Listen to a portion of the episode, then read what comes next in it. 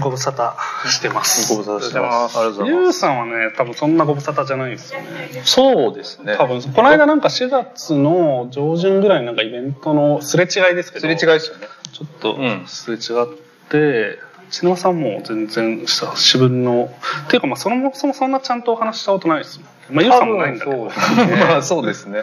意外と何ぶりだろううんそれぞれないですね。多分一回某案件で、うんあフェスみたいな、はいはいはい何フェスだ？ブックフェスみたいな。あフェスみたいな。してましたねここだからコロコロナで亡くなったの、うん。コロナ前だ。でご相談した時に事務所行かせてもらって、はいはい。そこで話したのが多分初めてだしそれが最後だった気がするんだよな。すれ違いはある気はしますけど違いますかね？なんかこれこの雑誌の一番最初の時にうん。あ違う？かわかんないけど僕なんか書店をは流通？あ紹介みたいな。紹介みたいなことしたような気が。ああそれでも僕にじゃないかもしれない。僕なのかな？あれ？違うのかそう誰かがあ、まあ販路開拓担当がいるんでそのルートなのかな？なあそうそうそう。多分、そういう話だった気はいがしますね、はいはいはい。あそうか。最初？多分これ創刊すると多分そうそうだと思いうんうん。ます。一号目の時に。直販で、そうそうやるからなんかいいとこあったら教えて。なんか確か確かちょっとうろ覚えですけど、はい。なんか47都道府県でやりたいんだけど、はいはい。この県になんか直で下ろせる本屋ありませんか？みたいな。ああじゃあ2号目かな。なんか1号目をはうん必死だったんで、はい。ちょっと行けるとこ全部みたいな感じで言ってた結果、その置けてない都道府県があって、でなんかそういう相談をいただいたような気がそうだそうだ。ぼんやりします。多分そうそれとでもあのフェスの話も結構一緒だったんでしたっけこうしてたかも並行が並行してたと思いますね。まああのうん。そうなのでまあそういう意味では本当に全然ちゃんと話したことないんです。そうだと思います、うん。でもなんか一回この間あのご連絡いただいて、うん。あのちょっと本の流通とかについての話をしましょうみたいなのいただ。いたじゃないですか。はい。でちょっとたまたま僕はミラノに行くタイミングだったんでいなくて、でちょっとまた今度っていうのが残っててああでも話したいしなと思ってたからあこれで呼べばいいじゃんと思ってたのとゆうさんあまあでも結構同時期でゆうさんもあそこですれ違ったからそうですね。そう。あいいじゃんと思って。で、まあ、2人まあどうせ会ったことあるだろうなと思いながら調べたらそんなないです。よそうそんなないんですよ。調べたらうん。出てこなくて、そうそうそう。あ意外とないんだなと思って。意外となんか、いやでも本にまつわる方って、うん、あの、たくさんいらっしゃるじゃないですか。まあまあまなんだと、あの、なんですかね、別に派閥とかはないと思うんですけど、でも多分ユウさんは割と幅さんとずっと仕事してたか 僕ら会社シェアしてたんですよ、幅さんと。ああの創業当時ずっと。で別に僕も幅さんと仕事することもなくはなかったんですけど、別にあのたまに仲悪いと思われてるんですけど全然仲悪いんですけど。たまになんか思われがちですそうそう。なんかねなんかこうそういうふうに並べられる時がああった時期が長かったから多分なんかそんなに接点がない時期が続いて、でもなんかちょいちょいちょい、なんまか、あ横浜の仕事とかで一そう回そうそう一回ありましたね。横浜球の球場のそそれぞれは関わってる。そうそうそうそうそうそう。一緒に打ち合わせをしたわけではないいいや、一回ぐらいして、あー。そうそれこれ、小野さんが呼んでくれたら、あの、ちょっとまた別の打ち合わせがこの前あったら、いた。あの、いた、いた、な。いた、いた。あじゃあ今引き寄せ合ってる。そうそうそう。なんかねこれからあると思います。ちょうどいいんだなと思って。そうそう。まあだってそれぞれねなんか場場に関わってしかもその、まあ、本とまあなんだろうプロダクトものものものとっていうので、結構重なるだろうそらって思ってて意外でしただから本当にそんなになんだろ一緒に話してそうなもんなのにね、なんか、ありますよね。でもお互いはもちろん知ってもちろんもちろんもちろんそうですよね、うん。もちろんお店ももちろん行ったことあるし、当然。なんでしょうね。でもね。まあ、小野さんとかもそうじゃないですか。まあ、本は広告とか読んでるものの、うん。なんか、でもなんかそういうすれ違わないと、話もしないから。うん。そうですね、うん。確かに。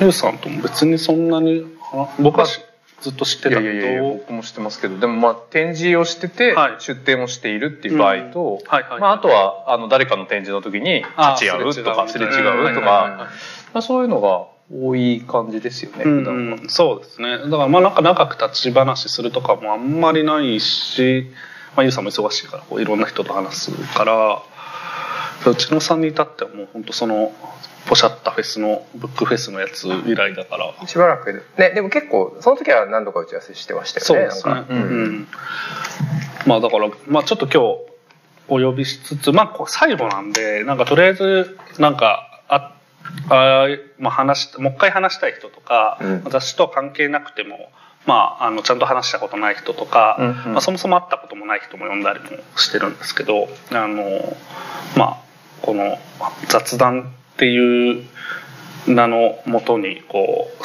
きな人を呼んで好きに話していいっていう会を自ら作ってあのそう自分のための自分の会みたいな感じで、まあ、ちょっとあのそんな会に来ていただいて申し訳ないなと思うんですけど。いいやいやいやありがとうございます、なんで今日はまあ雑談なんであの何話しますかねみたいな。一応ねテーマタイトルみたいなのをつけてるんですけど、うん。まあまあこの2人だったらそのぐらいかなぐらいのなんていうの？ゆるいつけ方なんですよ。雑誌を作るわけじゃないからそんなにそん。なに真剣につけてないっていうか、あの話すことなくなったらそのテーマに戻ればいいかなぐらいの感じなんですけど何から話すといいんだろうな。でもなんかやってることって2人僕からするとめちゃくちゃそんなに詳しくないんですけど2人のやってる仕事を具体的に。まああの知ってるものは知ってるんですけどなんか近いとこは結構あるなと思ってるんですけど、うん。お二人はなんかどういうふうにおお互いをなんか見てますか？えでも内沼さんうんどう内沼さんいいつから始ま仕事始めてんすか？えっとですね2003年とかあですね。2003年に僕は大学を出て、えー入った会社をすぐ2ヶ月半で退社しておでその後バイトし本屋でバイトしながら、うん。えっと自分で古本をなんかこう集めた古本をちょっとこう包んで売ったりとか、はいはい。なんかいろんなイベント出たりとかこうちょいちょい個人的な活動本に関する本当に小さい個人的な活動をぐちゃぐちゃとやっていて、あえーそこからたまたま1個2005年にオープンした東京ヒップスターズクラブっていう原宿の洋服屋さん2010年まであった。うん。まあ、そこの本の担当っていうのをやらせてもらうことになってでそれがだからそれワールドっていう会社がアパレルの会社がやってたんですけどそこで初めてなんかその本屋さんの棚をコーディネートするっていう仕事がたまたま生まれたみたいな感じでうん。そこからまあそれを見たいろんな会社からいろんな仕事が来るようになってで最初はまあ本のセレクトっていう感じの仕事だったんですけど、うんうん。だんだんそのなんか本屋さんそのものを作るとか、なんか本、まあ、出版社を作りたいとかなんか本に関するちょっとしたこうどうしたらいいんだ？みたいなことの問い合わせがうん。来る仕事に変化していたって感じですかね。まあでもそのその大きな変化は割と2012年にその B&B という本屋をオープンしたあたりがきっかけでそれまではやっぱセレクトの仕事がほとんどだったんですけど自分のお店を経営し始めてからは割とそういう事業を作るとかあのーまあちょっとどこかの企業が本を使って変わったことをやりたいとか、うんそういう話がこういろいろ来るようになっていったっていうようなざっくりとそんな感じですかね。うんあー THC 行きましたよあれ内沼さんだったんだそうなんですよ。あでもそう今そうそれを聞いたらあ確かそうだったかもって思い出した25歳でした。いやいやいや、あいい店だな、いい店だなと思ってます。あと、あれですよね。えっ、と、お店はワールドさんだけど、あの、はいあれですよね。えーあ、人の名前が出てこないと忘れしちゃうな、年取ると。誰えっと、THC やってたのは、あえっ、と、あ藤本さんですか？あじゃなくて藤本さん。誰今井さん？今井さん。あ今井さんね。今井さん。はい今井さんそう今井さんと一緒にやってましねた、そうですよね。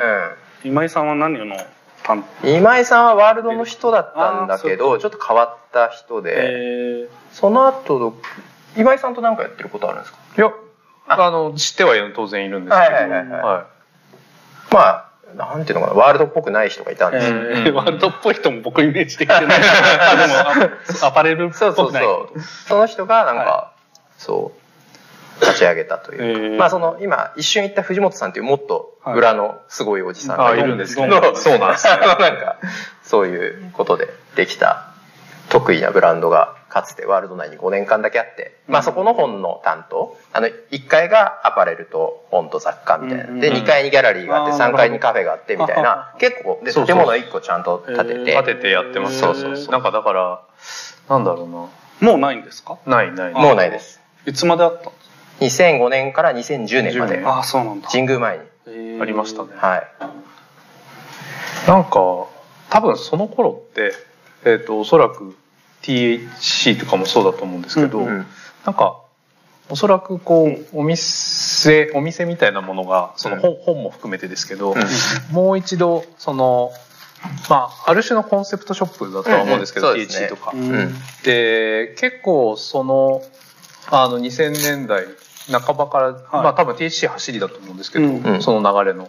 多分そこから、えー、とに2010年代までとかってけ結構そのお店が、うんあのなんかなんかそれまでって例えばアパレルのお店ってどちらかっていうとこうあの例えば今でもローカルとかのアパレルショップとかそうですけど、はい。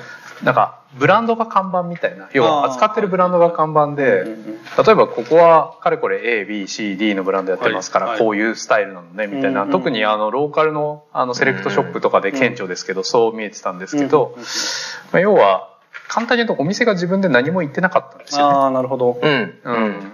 あのこのブランド扱ってるから分かるでしょみたいな、うん。そういうお店が多かったんですけど、結構その THC とかも含めてその2000年代の半ばから結構その物言う店じゃないですけど、へー。そういう意味でのコンセプトショップっていうのが結構できてきてなんかそれを聞いて結構今思い出しましたけど多分僕は2007年かな、うん。にお独立してるんですけど、あそうなんですね。そうそう。でもはい。あのもともとはいや正直それこそ内沼さんとかもそうだしあのまあ幅くん？うん。あの幅くんとかと知り合って仲良くなってどうやって仕事してんの？この人たちってうん。思った時にうん。まあいろいろ根掘り葉掘り聞いてみたらうん。あれ？それだから似てるかもっていうのはその通りで僕結構だから手本にしてるんですよね。そういう意味では内沼さんとかの動き方も手本にしてたんだろうなと思って。あ本で本回りでこんなことができてる人がいいんだと思ってそれはものだものでもできんじゃないってうん面白いうん。思ったき思って実際あの考えて動いてみたらあへ意外とそのまあ雇われバイヤーって形なんですけどえそれが結うん局うん。でそれを最初にあのまだそれこそ働きながらあの会社員で働きながら、うん。えー、と雇われバイヤー仕事を始めたのが、えー、と国立新美術館であのスベニアフロム東京。ーはいはい。うん。それは幅さんともうやってました。まあ、幅君と一緒にやったんえです。それ最初？そう最初。嘘。うんあれ最初なんです。あれが雇われバイヤー2007年でしたね。そっかあれが2007年。であれでがうまくいっていけるって思って辞めたんですよ。会社そんで独立したんですよ。でそうなんで幅君と仕事してるから、あのちょっと幅君もちょうど、えー、とゆとれ人とシェアしてたの,、あの江口江口さんとシェアしてたんですけど、はい。出るっつっててうじゃあ俺もシェアしたいっつってお金ないじゃないですか、だからそれでしあの事務所シェアし始めて、あのカニバらないからなんかあんまお互いの商売、はいはいあのはい邪魔しないし、うんうんうん。まあ、むしろプラスになるそうですね。けね。うん、それで4年ぐらいシェアしてましたね。そうかだ幅さんが多分最初にあの蔦屋東京六本木をやったのも2005年とかなんですよそうそうそうそうなんですよね。TTR ぐらいの頃なんですよね、で僕と幅さんっていうのは実は学生時代に同じ編集スクールに行っていて、初耳。初耳。そうそうそう編集スクール通ってた通ってたんですか？二人が。そうそうそうです。嘘。面白。そうなんです。面白僕が大学2年か3年で幅さんが卒業して海外放浪して帰ってきたぐらいの時なんうですよね。金髪の頃ですか？金髪だったかな？わかんないけど。ちょっと。でその頃にあのへえすごいそれ。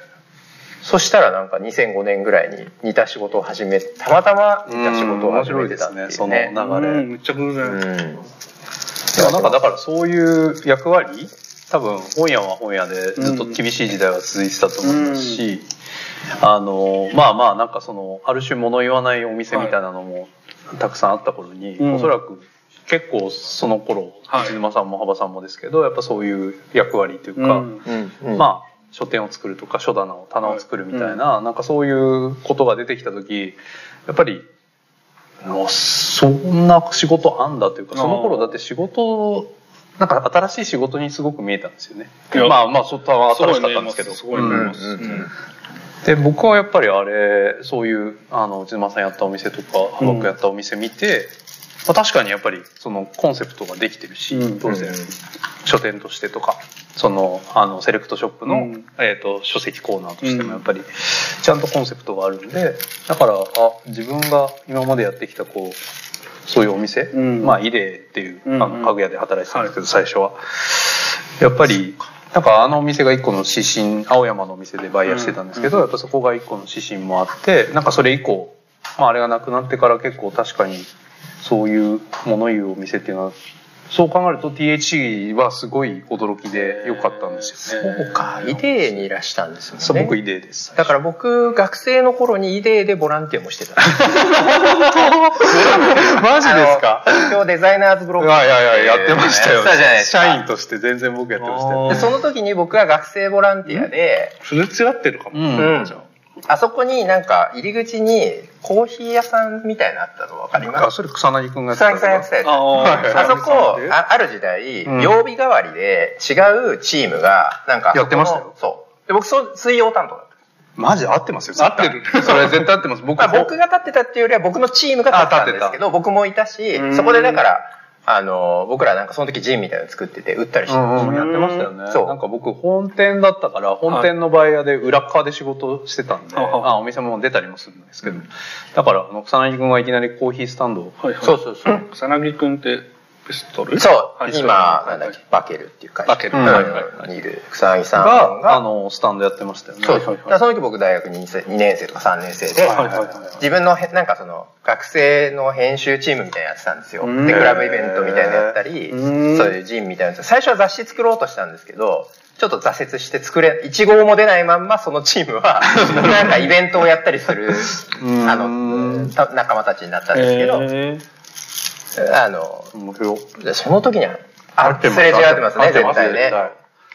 まあでもそこにすれ違ってる人は大量にいたけど、うん。結局その中でこう、まあ、似たよう似たようなっていうか、うん。ジャンル方向ジャンルは違うけど似た仕事をしてるっていうのが2人そこから出てきてるっていうのはすごい面白いっすねなんか。いや、僕ね、そう。いや、そこにいた人ってすっごいいるんですよ。なんか僕、この間も三代田のバーで話してたら、うんはあそこにいたっていう人がいて、はいはい また。そうなの？もうね、すごい。まあだって三代田だとあのあの今うちでちょうど展示やってるあの藤代茂樹っていうあーはいはいはいあのあバスケットを作ってる藤代さんも三代田にい茂さるんだん茂さんも三代田なんですけどあイデーの先輩なんですよ。そうですよ。あそうっすよね。で、僕同じ時期に IID に事務所借りてたんああで、本当ですか。藤代さんと。事務所そうそう。あの、同じ建物の中にね。しかもしげさん最初、ん。やっぱりその、えー、とデザイナー志望だけど、うんうん。あの入れて入れてくれないわけじゃなくて、うん。なんかそのあのそうだからあの上のカフェで、うん。マジでキッチンにいたんですよ。キッチンか、えーホー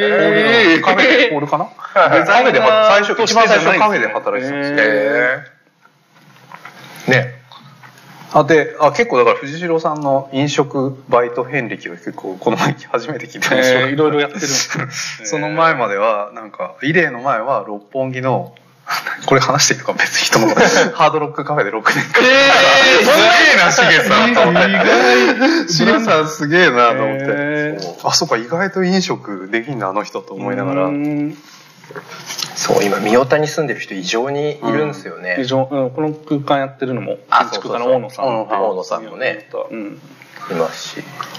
尾形さんもか明日明後日かタクラムの尾形さん。奥さんも三代田ですよね。三代田ですね。僕も明日はちょっと三代田久々に遊びに行ですそう。で、ちなみにこのビール三代田で作ってそう知ってます。4年のやつね。そうだそうヤッホーヤッホーブルーイングね確かにそうそう。あとあのに人も、えーっと、三代田あの人は軽井沢かもだけど、えーっと、あの、えーっと、今回雑談にも出る人で、ジュカンさん？えージュカンさん。あそう軽井沢。そう。うんジュカンさんと子供の学校が一緒ですよ。あそうなんですね。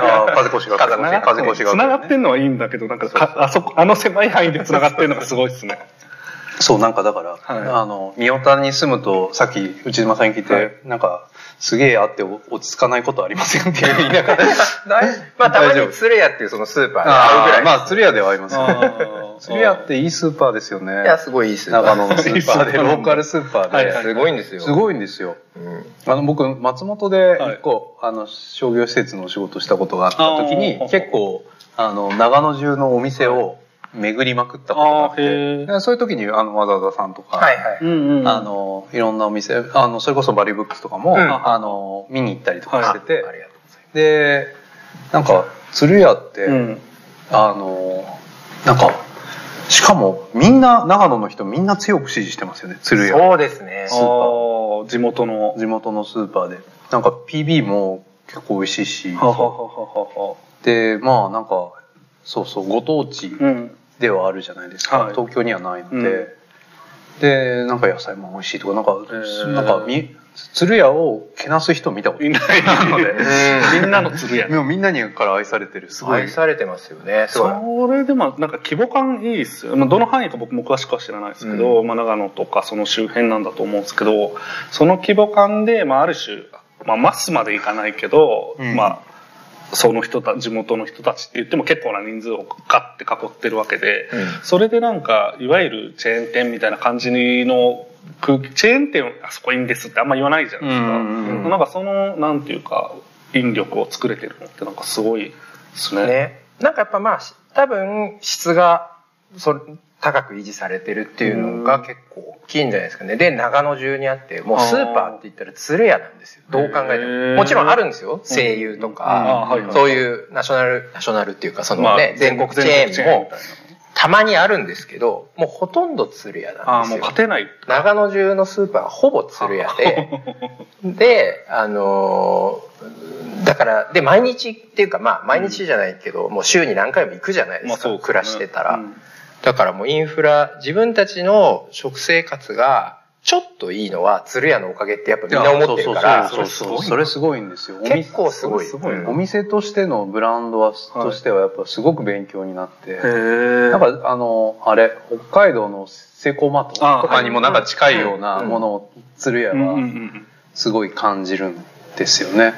確かに美味しいしなんか。そうなんですうんクオリティ高いんですよ。なんかジャムとかなんかドライフルーツみたいな美味しい。ジとかャムとドライフルーツ美味しい。めちゃくちゃその PB があのはい。充実しててやっぱお土産で買っていく人とかもいるんですよ、あそう。鶴屋の僕も買いに行きそうそうますそれからあの言われてから結構買うようになったというか、うん。長野土産でなんかうん。妙なもの買うよりはあなんかそっちの方があへえうん。面白いなかなか、まあ、言ってもチェーン店じゃないですか、うん。なかなかそれを選ぶ対象となるチェーン店作るってなんか、うん。まあ、言ったらあれだけど言えないのかな。まあいいや声優のやつお土産買ってきましたって PB 持ってこられてもちょっと困るじゃないですか、うん。はいはいはいはい。それができるのがすごいっすね。すごいですよね、うん。やっぱそれは長野にこうまあ特化してるからっていうのはありますね、まあ確かにね、うん。全国じゃないから、うん。でもなんかそうそうそう。でも実は釣り屋の釣り屋行ってああ面白いなと思ってその PB の,、うん。あのジャムとかは本当に美味しいし、うん。なんかドライフルーツとか本当に、うん。あのそれこそ三代田の人は結構釣り屋のドライフルーツとかくれるんですよ。持ってきてくれたりとかしてでなんか自分でもすごく認識するじゃないですか、うんうん。で松本の仕事の時とかもそれで釣り屋行ってて思ったんですけどでその後ちょっとコンビニの仕事をすることがあったんですよ。あのとある1店舗。あのローソンのちょっと1店舗だけあ1店舗だけ、うん銀座6の中にあるお店だけをお手伝いしたんですけどなんかあのーなんか面白かったのはあのーちょっと内装とかも普通のローソンじゃないんですよね、はい。なんか、うんあのツーリストサービスセンターみたいなのがあの GINZA SIXの中に入っててそこと併設したローソン。なんですよ知らない。1階とか。裏裏ですね。裏？裏。でなんか、えっと佐川急便とか、あヤマトかな？なんかそういうあの、うん。荷物を送れるとか、うん。なんかそういうちょっとそのコンビニ周りにうん。なんか、あの観光トラベルインフォメーションと、はい。なんかそういうちょっといろんなものがあの旅にまつわるなんかがいろいろ揃ってるみたいな、ローソンなんで一応まあなんか歌唱でトラベルローソンみたいな、うん。あのことで進めてったんですけど、なんか結局そのさっきも小沢さんの新しいお店の話もちょっとだけあの、はい。前雑談してたんですけど、前の雑談中に。はい。あのコンビニってあのどのぐらいこうその初めてかかった時にはい。どれぐらいこう物セレ物のセレクトとかで余地があるのかなって思ったんですけどもうその時のローソンの MD の人たちと話してると、うん。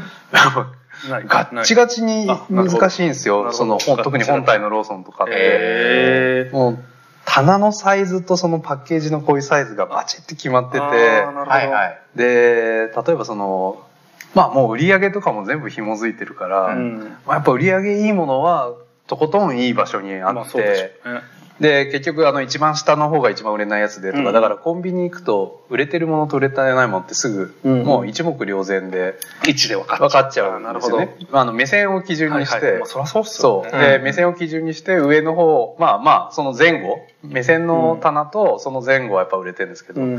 で、やっぱり人気ないものは上行って、もっと人気ないもの下行っちゃったりとか、うん。もちろんボトルの大きさとかもあるんですけど、だからその辺がもう本当システマティックに決まってて、ななんか、これを、なんかちょっとでもサイズ違う別のものとかに変えるのがもうほぼ不可能みたいな、あー。えーなんか企画が決まっちゃってる。決まっちゃってて、えで、なんか、その、最後に、それでどうやったら、その、違いが作れんだっけってうん。なるんですよね、コンビニ。普通のローソンと。ーうん。何が違うんだろうって思った時に、結構釣り屋のこと実は思い出して、へなんか、僕らにとっては多分生活のインフラでうん。生活を支えてるインフラなんですけど、うん。例えばコンビニって、はい。でコンビニの普通の品揃えとかもそうなんだけど、うん全部が全部じゃないにしろ、はい。そのちょっとだけあの立場というか例えばこれが銀座に来るあインバウンドの海外,、海外からの観光客だとはい思った時に、うん。あの例えばチューブのわさびとかってはい。お土産になりえんじゃん。まあ確かに。うん。さすがに買わない。そうそうそう。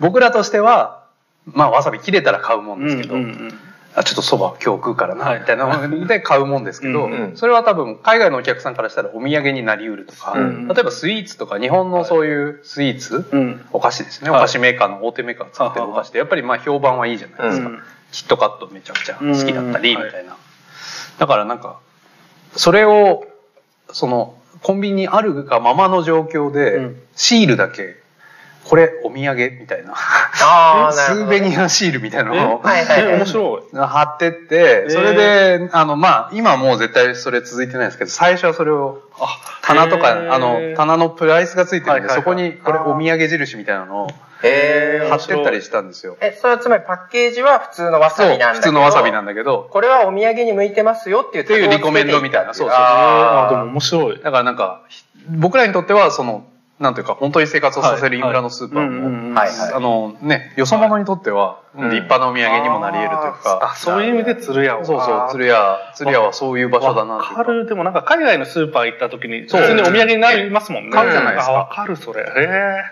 だからなんかそれを、そう、釣り屋ってそういう存在。でも逆に言うとそれはそのコンビニにあるものでお土産になるものとならないものがあるんですか？まあなんか、そう、そういえば全部お土産になるんですけど、うんまあだからそれをどうレコメンデーションできるかというか、なるほど。まああえてセレクトすることでそうそうあの、際立た気づいてもらはいえればいいかなっていうのは。へー面白いへそっかでそっかそれでも銀座6できたタイミングですかータイミングですね。ああじゃあ結構前か、うんだからなんかね、その、ヤッホーさんだって一応長野土産になれるわけじゃないですか。あそうですよねうん。これでコンビニに売ってるわけですよ。今今、うんだからオリオンとかも一応売ってるわけじゃないですか。はいそうですねまあだから、まあ、それも一応ローカルのお土産にはなり得るというか、うんでもなんか、普段買ってる僕らからしたら多分そのインフラすぎて気づかないことっていうのは、なんか多々あるんで。確かに目線変われば全然こう捉え方がおうん土産になる、そうですね。ちなみに鶴屋の PB のビールもあって、それはヤッホーが作ってるんですよ。後ろ側を。へえ面白いで、なんかツイッターとかで検索すると、ジェネリックヨナヨナエールみたいに書かれてる。ほんま実際比べて飲むと全然違うんだけど。あ違うんだ、うん違うんだけど。でも本家が作ってる本家が作ってるし、その、なんていうんですかね。あの、普通のビールみたいな値段でクラフトビールのメーカーが作ってるっていう、まあちょっとそそれで、それもお土産で買ってく人いるみたいですね。確かに。ね米山ファンとか確かにそこでわざわざ買いそうですね。そうそう。で、東京で飲めないから、そのビールは、やっぱり。そうですね。ああ、そうですよね。うん。えー、面白全然関係ないですけど、いうん。前、鈴木源さんちかな、あのデザイナーの鎌倉？鎌倉。の源さんちに行った時に、その、なん、な、なぜかよくわかんないですけど、うん。あの、その、まあ、ヤッホーも含めてなんですけど、うん。国内大手ビールメーカーってまあ限られてるじゃないですか。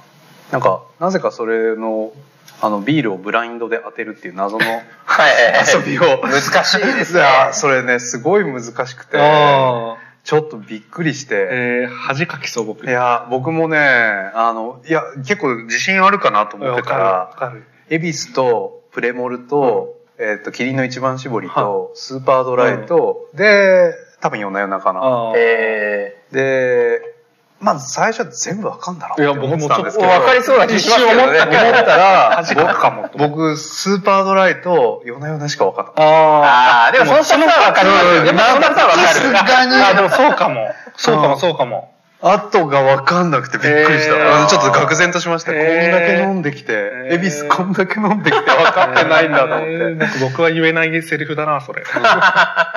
なるほど。いやでもなんかそそういうことでちょっとだから内沼さんにちょっと聞きたかったのは、うんはい。なんか最近すごく思ってて、うん。ちょっとビールの話と少し関係するんですけど、はい。あの本を選ぶときにはい。やっぱみんな全部読んでるんですか？いやいやいや、読んでないですよ。読んでない 読んでないです。どあ全部は読んで全部は読んでない。全部を読むのは無理ですね。無理ですよね。無理です。でもなんん？まあまあでもちょっと、はい。いやその心それはなんかいや最近こう僕もあの去年家を建てて、はい。で引っ越して、はい。なんかそれであのいろんなものを買ったんですけどその時に、あ本当に俺使ってこなかったなって思ったんですよ。物を選ぶ時に。あ、えっ、と、選んだものを使ってなかった。そう商品で。あいやその場でそれがいいとか悪いとかその場場で試したりとか、うんなんか持ってみたりとかしてても、生活そう者として。生活の中で、はい。本当に使ってきてねえなってちょっと結構愕然としたんですよ。へやばい使わなきゃと思って。でなんかやっぱしかも使ってると結構本当見えてくるものがあって、うん。それまではなんかもちろん見た目とか、はい。い、ろんなまあ確かに悪くはないんですよ、うん。今でも。え、うん、でも実際に使ってくるとやっぱ気づきがあって、はい。あ全然ダメとかって思うこととかも やっぱあうん。のそれまではすごくいいものだと思ってたものがで使おうって思うぐらいだから、本当気に入ってたんですけど、うん。やっぱでも使ってみるとあちょっとダメってななったりするものもやっうんぱあの中には出てきてでなんかすごく反省したんですよね。うん。なんかだからこれからはちゃんと本当にまあそれもあるからうん。家建てようと思ったのもあるんですけど、ああいいね。ちゃんと使いたいって思いもあったから。だからそうそうその心としてはやっぱだからどこまで？読んだんだろうみたいな話って結構気になってて今。いや、もちろん、例えば、あの、もちろん読んでるものもたくさんあるんですけど、でもじゃあお店一軒作りますとか、うん。タイトル数やばいですもんね。そうそう。ね、何千タイトルみたいな本を、うんまあ、読めるわけないですよね。で、そもそも書店員という人だって、まあ、日常的に、まあ、あの本って今日本だと年間に7万点ぐらい新刊が出てるんですけど、まあ当然それ、つまり1日に200タイあの少なくとも、あ、で平日がほとんどなんで、うん大抵1日に200タイトル弱は少なくとも出る。多いと、多い日は400タイトルぐらい出るんですけど、まあ当然目通せるわけないですね。うん。だから、で、本屋さんっていうのも当然発売日に本を仕入れるわけだから、うんうん。まあ基本的には面白い本を選ぶというよりは、面白そうな本を選ぶしかないんですよね。うんうんまあそういう仕事だから、その、うーんと、まあ僕もやっぱ基本はそのマインドっていうか、うんうんいかにその、自分の、まあこのお店のお客さんが面白そうと思う本を選ぶかっていうことですよね。だからその、まああとやっぱたくさん扱ってると、まあそれが分かってくるっていうか、うんうんうん。あの、分かってくるって言ってね、本当に分かってるかどうか分かんないし、いろいろちゃんとね、一個一個作ってる人に対しては、そんな偉そうに言えることじゃないですけど、でもまあ、その触っているうちに誰よりもその感がついてくるみたいなところはあるんで、うんまあその中でこう選んでいくしかないですよね。うん。確かに。まあその数量があるとは現実ですよね。うん。点数が全然違いますよね本と。そうですね。うん。え？まあ本屋作るとなったらどのぐらい？まあ、ど総んな店、例えば B&B で1万数千タイトルぐらいです。それは桁が桁が違いますね。そうですね。まあ、どんな小さい独立系の書店でもやっぱり数2、3000冊タイトルはあるのが、うんうんある、ないとちょっとお店っていう感じにはなかなかならないので、でそのぐらいですかね。まあでも本ってこう昔からあるやつも置けるし新しいのも置けるじゃないですかそうですね鉄板みたいなのはやっぱあるか何冊かあ、もちろんその、そうですね。なんか、当然自分が読んで、このテーマでやるんだったらこれは置こうみたいなものっていうのは、なんかやっぱりその核になるものはやっぱり読んだことがあるやつだったり、うんうんうん。あるいは自分が読んだことなくてもこのテーマでこういう店作るなら、この本とこの本とこの本は書く絶対書くだよなみたいなことは情報としては知ってるわけですよね。でその時にその初めて読んだりみたいなことはしますけど。結構気になるのが、まあ、ゆうさんの一緒かもですけどどう記録してるんですか？記録。いやなんかスプレッドシートでまとめてます。みたいなあ頭の中だと無理じゃないですか、ね。絶対。絶対無理じゃない。でもそれ書くみたいなやつは割と頭の中に近いですかね。頭、あ、あと自分の、自分家の本棚。あー。僕の場合はなるほどね。やっぱりその、この前でもズームのミーティングの時すげえ本でしたね家の。すごい本です。す。ごい本でした、ね、僕もちょうど一昨年ぐらいに家を建てたんですけど、えー。はまあなんていうかやっぱ壁を本棚、壁という壁が本棚の家ですうね。なんていうか、まだ入るぞみたいな。嬉しいな、まだ入るな、みたいな。今まで住んできた時はやっぱり、引っ越すたびに、まあ、当然なんですけど、引っ越しがすごい大変で、うんで、でも入りきらなくて、みたいなことを繰り返してきたので、ちょっと今回はまだ余裕があるな。まだ余裕がある、まだ余裕がある。まあでも余裕持ってないとねなんかどんそうどんですね。ね毎年7でもう万冊のう一ちの個、あの壁開けてあるんで、いざとなったらそこにも棚を作ろうっていう壁が一個あるんですけど。そう切りないっすよね。まあでもゆうさんもね物を切りない。そうなんですよ。使うも物はやっぱ何ももそのアーカイブがあるんですか持ってるアーカイブっていうか。そうですね。やっぱ事務所とかにやっぱりあの裏に結構自分の私物がホスカ置いてあるんですけど、あう。んなんかそれが今もう溢れ返ってきてて。でそうでもなんかやっぱり難しいのはなんかあのサイズ感とかって結構なんかフォーマットがある程度本って決まってるからなんかそういう書棚とか、まあ、非常に収納しやすいんですけど、うん。物はなんか代償様々で、うん。なんか素材も違ってとかになってくるとうーんなんかそれも整理はしてんですけど、うん。やっぱどんどん溢れちゃうんですよね、だからあの実はちょうどその引っ越しのタイミングが良きタイミングで、はい。うんあこれはいろんなものを手放そうとか、あー。うん、あの思ってやっぱりその場所が変わるとその場所に合わないものとかも出てくるのあでそれをなんかあんまり持ってきたくないなと思うと、あの結構、うん、人にあげたりスタッフに渡したり、もうそれでもどこも行き先もないものはまあ残念ながら捨てますかっていうものもあれば、うん。でもまあもうこれ以上あのなんだろうもう引っ越ししないだろうと思うんで、まあ立てたから。そうそうそうそう、うん。だからなんか買うものとかがあんま無駄買いはしないだろうな難しいですね。確かに、うん。選ばないと。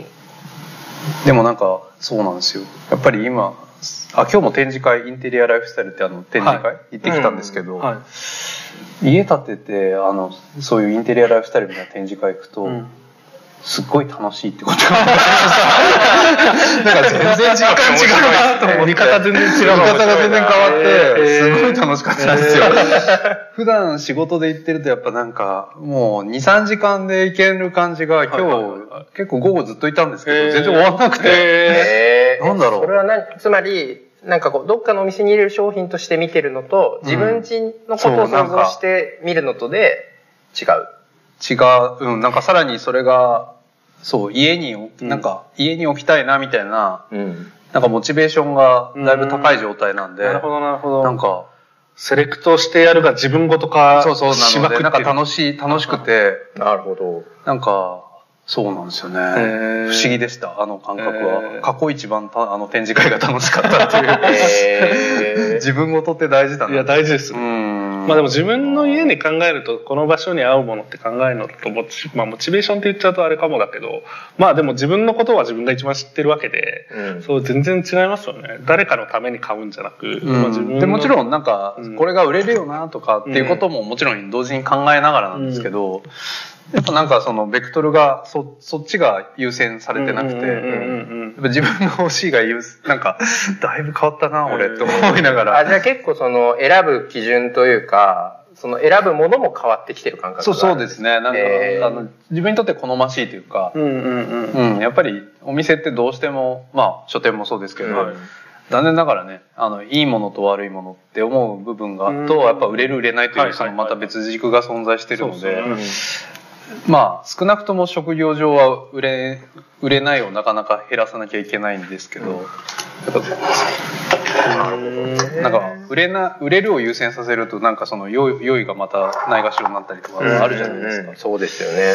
だから特にあのうん。どっちかというとだからだから自分にとっての良いみたいなことうん。を結構今日は今日はですけどずっとそればっかり考えてた気がしますけど、なんかそれで言うと、ちょっと本と物で違いそうなのは、うんうん。本はとはいえ、まあ、数千円なんですよ。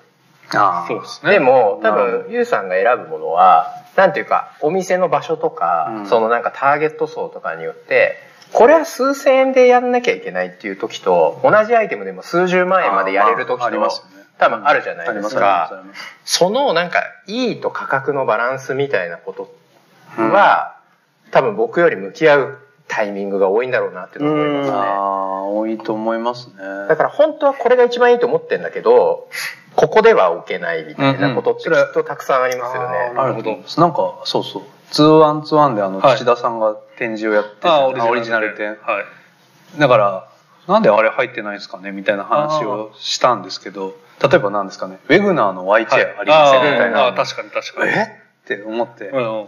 それはないだろうと思ったら 面白かったのはなんか Y チェアはなん多分メーカーとは話したんだけどなんかいろいろ都合があってそうなんだ。展示できなかったみたいな。あー。お店と一緒だなと思って。まあそういうさっきのはいはい話あれ世界中から集めるの大変ですからね。いやすごいなと思って、ね。ああそういう理由だからあの展示っていうものもはい。そのお店のようになんかやっぱり借りれる借りれないでその、うん下ろせる下ろせるね、左右されるっていうか、はいはいあそれ面白いな。店みたいな展示だなと。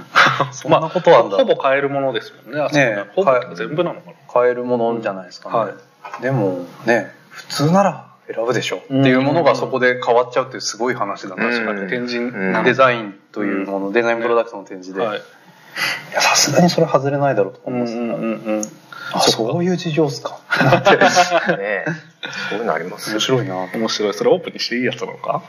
え？多分でもトークで言ってた。あ言ってた。うん大丈夫大丈夫。はいトークはいいやいやいやこれをカットするかどうかは。あ いやいや大丈夫です。そっか。まあでもプロダクトもそうだし本もそうだし結局はだから使い切ったり読み切ったりして選んでるわけじゃないって時に、うんじゃあ何で選ぶのっていうところは気になりますよね。そうですね。で、それは多分物と本ではかなり違いますよね。うんうんうん本はやっぱ本当は読まなきゃわからないんだけれども、読むわけいかないから、時間が足りないですね。うんでもやっぱ周辺情報ですよね。なんかタイトルだったり、そのうん書いた人が誰でどんな本でみたいなものをひたすら、まあそういうインプットはあるわけじゃないですか。うんうんだからその総合で、あとは本当なんか、うん、良さそうみたいな。良さそう。それが気になる。なんすか、それ。いや、それはもうね、うんそれ。あ、でも、うんでも、はい。あの、そんな変な話じゃなくて、だってみんな本買うときそうやって買ってるじゃないですか。うんうん。意外とね、うん。みんなそうなんですよ、ね。そうですよね。ね、なそれは同じですよね。たうん。例えばね、椅子とか机とか買うときは、実際座ってみたり、あうん。ね、なんかこう、こうしてみたりとかうんうんうんするし、コップはまあ、水入れて飲むことはないかもしれないけど、やっぱこうやって買うじゃないですか。うんうんうんけど本は最後まで読んで買うってことはありえないですよね。まず、まあ、そもだからそもないです、よ。そう、買う人だって、まあうん、面白そうで買うわけじゃないですか。まあ、最後まで読んだら買わないです買わないですよね買わないですよね単単なる立ち読みですよね。そうそう。だからそれと同じなんですよ。結局うんお客さんもそれで買うわけだから僕はそのお客さんの気持ちになった時に、この店で、あれもこれもこれも面白そうだなって思ってもらうことがゴールなわけなるほどですよね。なるほどって思うと、そう思ってもらえそうなものを選ぶってことなので、うん。必ずしも読む必要が実はないんですよ。確かに。本当ですね。うん。いやなんかその期待期待値を持って商売にねしてるわけじゃないですか。本を買う行為っていうのは、うんそうですね。もうもう本当に絶対よ、ね、全部読んだら成立しないので、うん。商売が、うん。そっか期待値のビジネスなんだいなや、そうなんですよ。あとやっぱ物の羨ましいところは、しょ特に消費財の羨ましいところは、同じものが何回も売れるってことですよね。そうですね。本は同じ本が3冊売れること、同じ人が同じ人が買う。面白かったからもう一冊買うわってことはあんまなくて。まあ間違いですよね。大抵の場合間違い。また買っちゃったっていうやつですだから本当ビールとか超羨ましいですよね。美味しいと思ったらこのビールを何百回買う人がいるわいけじゃないですか。や本当にそうですよねそれは。いいなーって感じですよ。確かに。でもそれは多分消費財の、なんていうか特見ですよね。椅子とか、うん。この椅子いいなって言って何回もやっ変えない。ぱり家具とかまあそれはそうではすね。もうね、あれですけど、まあその分値段が高くて、まあそうですね。なんか、あの、長く、長い、値段が高いこそ、からこそ、ささらに愛着が持てるってあるじゃないですか。やっぱ、あの大事に使うとかね、あの、長く使おう的になるから、だから、やっぱり、あの、当然ですけど、まあ、物が売れない売れないと言ってても、やっぱりこう、消費財と呼ばれているものが。あの、食料、食品だったりとか、まあ、あとは、まあ、百貨店とかで言えば化粧品とかね、はい。ああいうもの、まあでも化粧品は本当に一回コロナで売れなくなったみたいなの、うんちょっと衝撃でしたけどね。まあそうですよね、うん。めっちゃね化粧品メーカー苦しそう。みんな化粧しないっていう、うん。それは新しかったですけど、やっぱりでも強いですよね。うん。でやっぱり洋服みたいなのはなんかやっぱり消費の、うん。消費財としてのサイクルなんですけど、うん。でもやっぱり消費の頻度が、その、まあ世に言う消え物とはまた違うので、うんまあだから実際問題今なんか物あのお店周りで物が売れてない売れてないって、えー、と実はそれ物じゃなくて服なんですよね。服が売れてないだけなんですけど単純に言うと。うん洋服が売れてない。あのむしろバッグとか、うんえー、とうん。ファッション雑貨みたいなところは結構好調へでー。一番の問題はずっと服なんですよ、洋服自体が売れてないんですよね、うん。あのまあ過去あった売り上げを達成できてないって話なんですけど、はいうんまあなんかそう生活にまつわる家具とかはいつだって低空飛行だし。そんな今いつだって地味なもんですし。いや、まあなんか、そう、その、なんていうのかな、生活にまつわる家具とか、まあ本とかも、うんまあ本とかって言った時にそんなに思いつかないのは僕はそんな本読まないかもですからなんですけど、こう、まあ必ずどの家にもあった方がいい本、まあ図鑑とかそういうのあったりするじゃないですか。なんか、そういうものって、例えばヨーロッパとかだとすごいどっしりしてどっしり買ってっていう、うんなん。かししっかりした市場があるイメージなんですけど、日本ってなんか若干、なんだろう、そこが、まあなかなか盛り上がってない印象はあるんですけど、実際はどうなんですか？うーんでも日本でもうん。もちろんある時代は一家に一台百科事典みたいうんな時代とかはあってでもまあやっぱりそういうものなんかその常備しなきゃいけないものっていうのは大抵情報なんですよね。うんでその情報ってやつはやっぱほぼインターネットに変わっているから、昔はもちろん家庭の医学は家になきゃいけなかったし、うんうん地図も家になきゃいけなかったし、う辞書も家になか,、はなきゃいけなかった。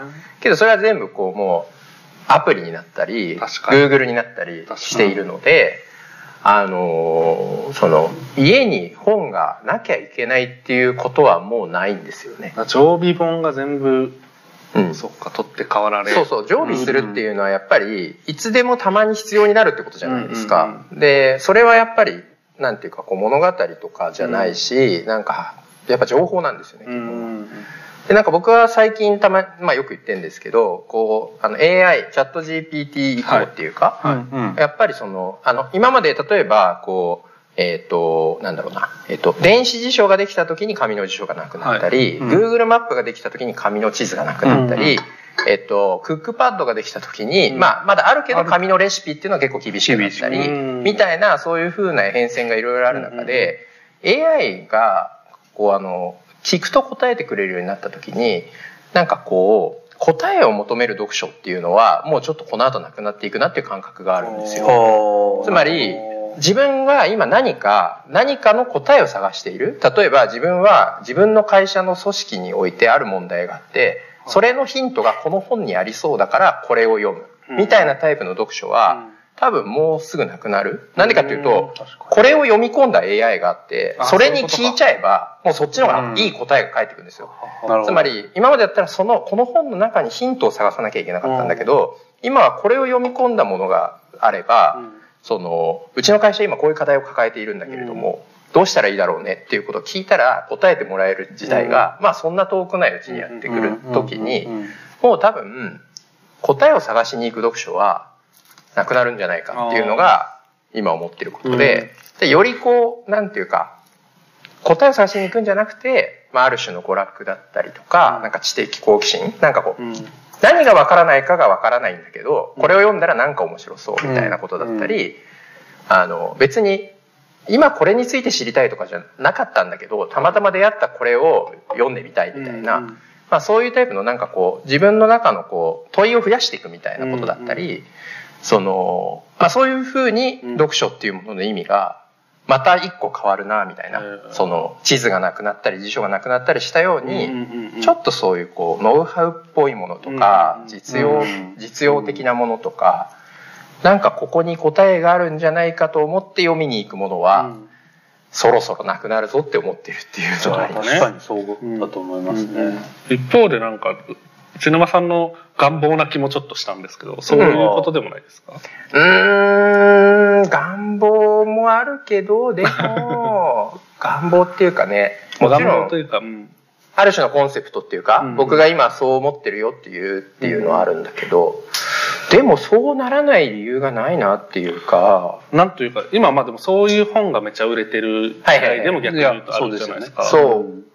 だけど、そういう本も売れてるけど、やっぱなんか、別にそれが売れてる理由は、うんやっぱりそういう欲しいものがあるからで、はいでその欲しいものがもっと効率的に手に入れられる手段が生まれたら、うんうんうんやっぱ人はそっちを選ぶとは思うんですよね。確かに確かだからやっぱコミックとかってやっぱ紙が今どんどん売れなくなっていて、に。うんうんうんみんなみんなアプリで読むじゃないですか。僕もあ僕もそうですね。うんね。だそれはやっぱり、あの、なんだろう。過去はみんな、いや漫画は紙でしょって言ってた人たちも、どんどんそっちになっているっていうのはあるので、やっぱなんかこう、そういう思い入れとは別のところうでん変わっていくなっていうのは、なんか思ってますけど。うーんそっかまあでも確かに確かにチャット GPT とかあのテキスト情報の取り巻く環境っていうのが異常に変わりそうですもんね。うん。うん。そう思います。となんか一方でプロダクトってまうん。あデジタルに置き換えれるものも一番あるけど、まあ、基本無理じゃないですか。うんあそうですね。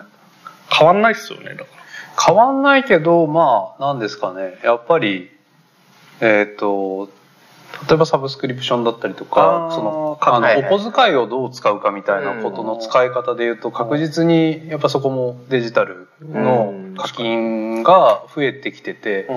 で結局、まあ、その、たくさんあるにせよ、そうでもないにせよ、やっぱ、結局人間が収入があって、そこになんかいろんな経費がかかって、で、お小遣いになるものがあるわけじゃないですか、はい。多分。はいあの、みんな使えるお金があって、で、やっぱその使えるお金は確実に、サブスクリプションとかそっち側とか、うん。あとは特にコンテンツ、うん。例えば漫画を読みますとか、あの、お金がなかったら、まジャンプ買わなくてもよかったのが、まあ、なんていうか、もう月で、うん。毎月かかるというか、電気代とかみたいにかかってくるような、そういう固定費。固定費になってきてるので、で、その中で何を選び取るかが今、うん。むしろ、あの、あるお小遣いの生かし方、うん。うん。うん。まあだからお父さんだったらそれで日経新聞、うん。電子版と、うん。なんか、あの、わかんないけど、まあなんか動画だったらこれとか、うん。うんうんなんかそうやって選んでいくわけじゃないですか。で、いやだからやっぱ相対的に考えると、なんかそれを物に当てるっていうよりは、ああ、そういうことか。結局は全部その固定費がははは。どんどん圧迫していくというか、固定費が膨らんで、やっぱそのプラスアルファのものみたいなことが圧迫してるような気はしていて、まあそりゃそうか、うん。確かに。まあ、そういう意味で言うとやっぱ物物も着実に売れなくなっていくっていうところは、うん。まああの本ほどやっぱり置き換えられるものじゃないんだけども、やっぱりそういうことにはなるんだろうなと。いわゆるあの、ファッションとか、あの、バッグとか洋服とか、あと家具とかも、それぞれサブスクのサービスみたいなのあるじゃありないでか。ますすねありますね。あれはどう思いますか？あれって伸びますか？どうなんだろあれ結構難しそうだなって正直、なんかその一消費者、僕はね、うん。そのものの方はそんな専門家じゃないからわからないんですけど、ありますね。あれって、やってる人はいる、あ、その、その、ビジネスサイドでやってる人は目に入るけど、うんうん使ってる人っていうのはそんなにみ、なんか身近では見たことなくて。すごい使ってるよっていう人はやっぱまだ僕もあんまり周りにうん。も若い人も含めてそんなに聞かないのは確かで、伸びしろはあるんですか？あれは。うーん、やっぱでも、その、まあ、とは言いながら、例えば、えっ、と、車みたいなのが、まあ、えっ、と、シェアリングみたいな話では、うんうんうんまあ確かに便利にはなりつつあるじゃない車はそうですね。デジタルでっていうと。だから、なんか家具とか服みたいなことが、まあ一応ブランドも高いみたいなことが前提になってるかもしれないですけど、うん。なんかちょっとその、あの、こう、まあまだ要は買わなくていいじゃんにまだ置き換わってない気はしますよね、うんうんうんうん。なんか高いし買わなくてシェアでよくないっていうやっぱりそういうことだと思っててもののなんかシェアリングみたいなことは。だからあの家具のサブスクとか、はい。なんか服のサブスクは、なんだろうな、まあ、あ今後あり得るかもしれないですけど、うん。例えばその家具付きの物件みたいなものが日本には全くないけど、うん海外行ったら大体むしろ、まあうん。ほぼそうほぼついているっていうことがあるから、だからなんかそこにサブスクリプションみたいな話よりは、むしろ多分もうちょっとその住宅の、あの住宅としてその、まあ、家具付きの家じゃないですけどやっぱそうそういう向けのサービスになってくるんだったらにまだなんか可能性はあるけれど。不動産屋さんと組むとかだと。かね。なんかそういうことはありだと思うんですけど、なんかそのシェアするにしてもまだなんか届かなくもないじゃないですか、うんうんうんうん。うん所有もやろうと思えばうん。したいし、うん。うん。でこれってその所有してしたいのかしたくないのかって結構すごく人間の根源の欲求にかかってくるような話があって、うん。あの所有したいのか、うん。いやしあの届かないからできないからシェアしようなのか、いや買えるお金あるしうん。でもサブスクにしようっていうのはなんかちょっとうんうん。なんか理由としてよく分かんなくて、はいはいい。や本当そうですよね、いや本当だ。本もやっぱその最後は所有したいかしたくないかっていうのはやっぱその紙か電子かみたいな話もやっぱあるんですあ、あよね。りますね。でなんか最近例えば音楽とかでも、うん。あのまあ、めっちゃサブスクにはなってるもののやっぱなんかこう Spotify で聞いてめちゃくちゃいいやつはアナログ買うんですっていう人って結構いるじゃないですか、うん。うん。いますねでまあもちろん少しはお金に余裕がないとそれはできないんだけども多分それに似たことはいろんなことで起こってまあでも映画とかではあんま聞いたことないかな。音楽だと聞きますよね。音楽はそうですね。でも服もなんかエアクローゼットさん取材したんですけど流通網で。借りるみたいなこと、なんかその借りる動機はあの服が欲しいこの服が欲しいみたいな人たちよりは、うん。何選んでいいか分かんないみたいな人たちが多いみたいで、うんうんそのコーディネートしてくれる人がうん。割とこう個人単位でいてでこの人のコーディネートいいみたいなんで一応点数付けしていくみたいな仕組みにはしてるからちょっとその購入をする欲しいものを所有するみたいな感覚よりは、そもそも何買っていいか分からないみたいなあなんかそっちが一応ポイントみたいな話はしててあなるほどなと思ったりはしましたね。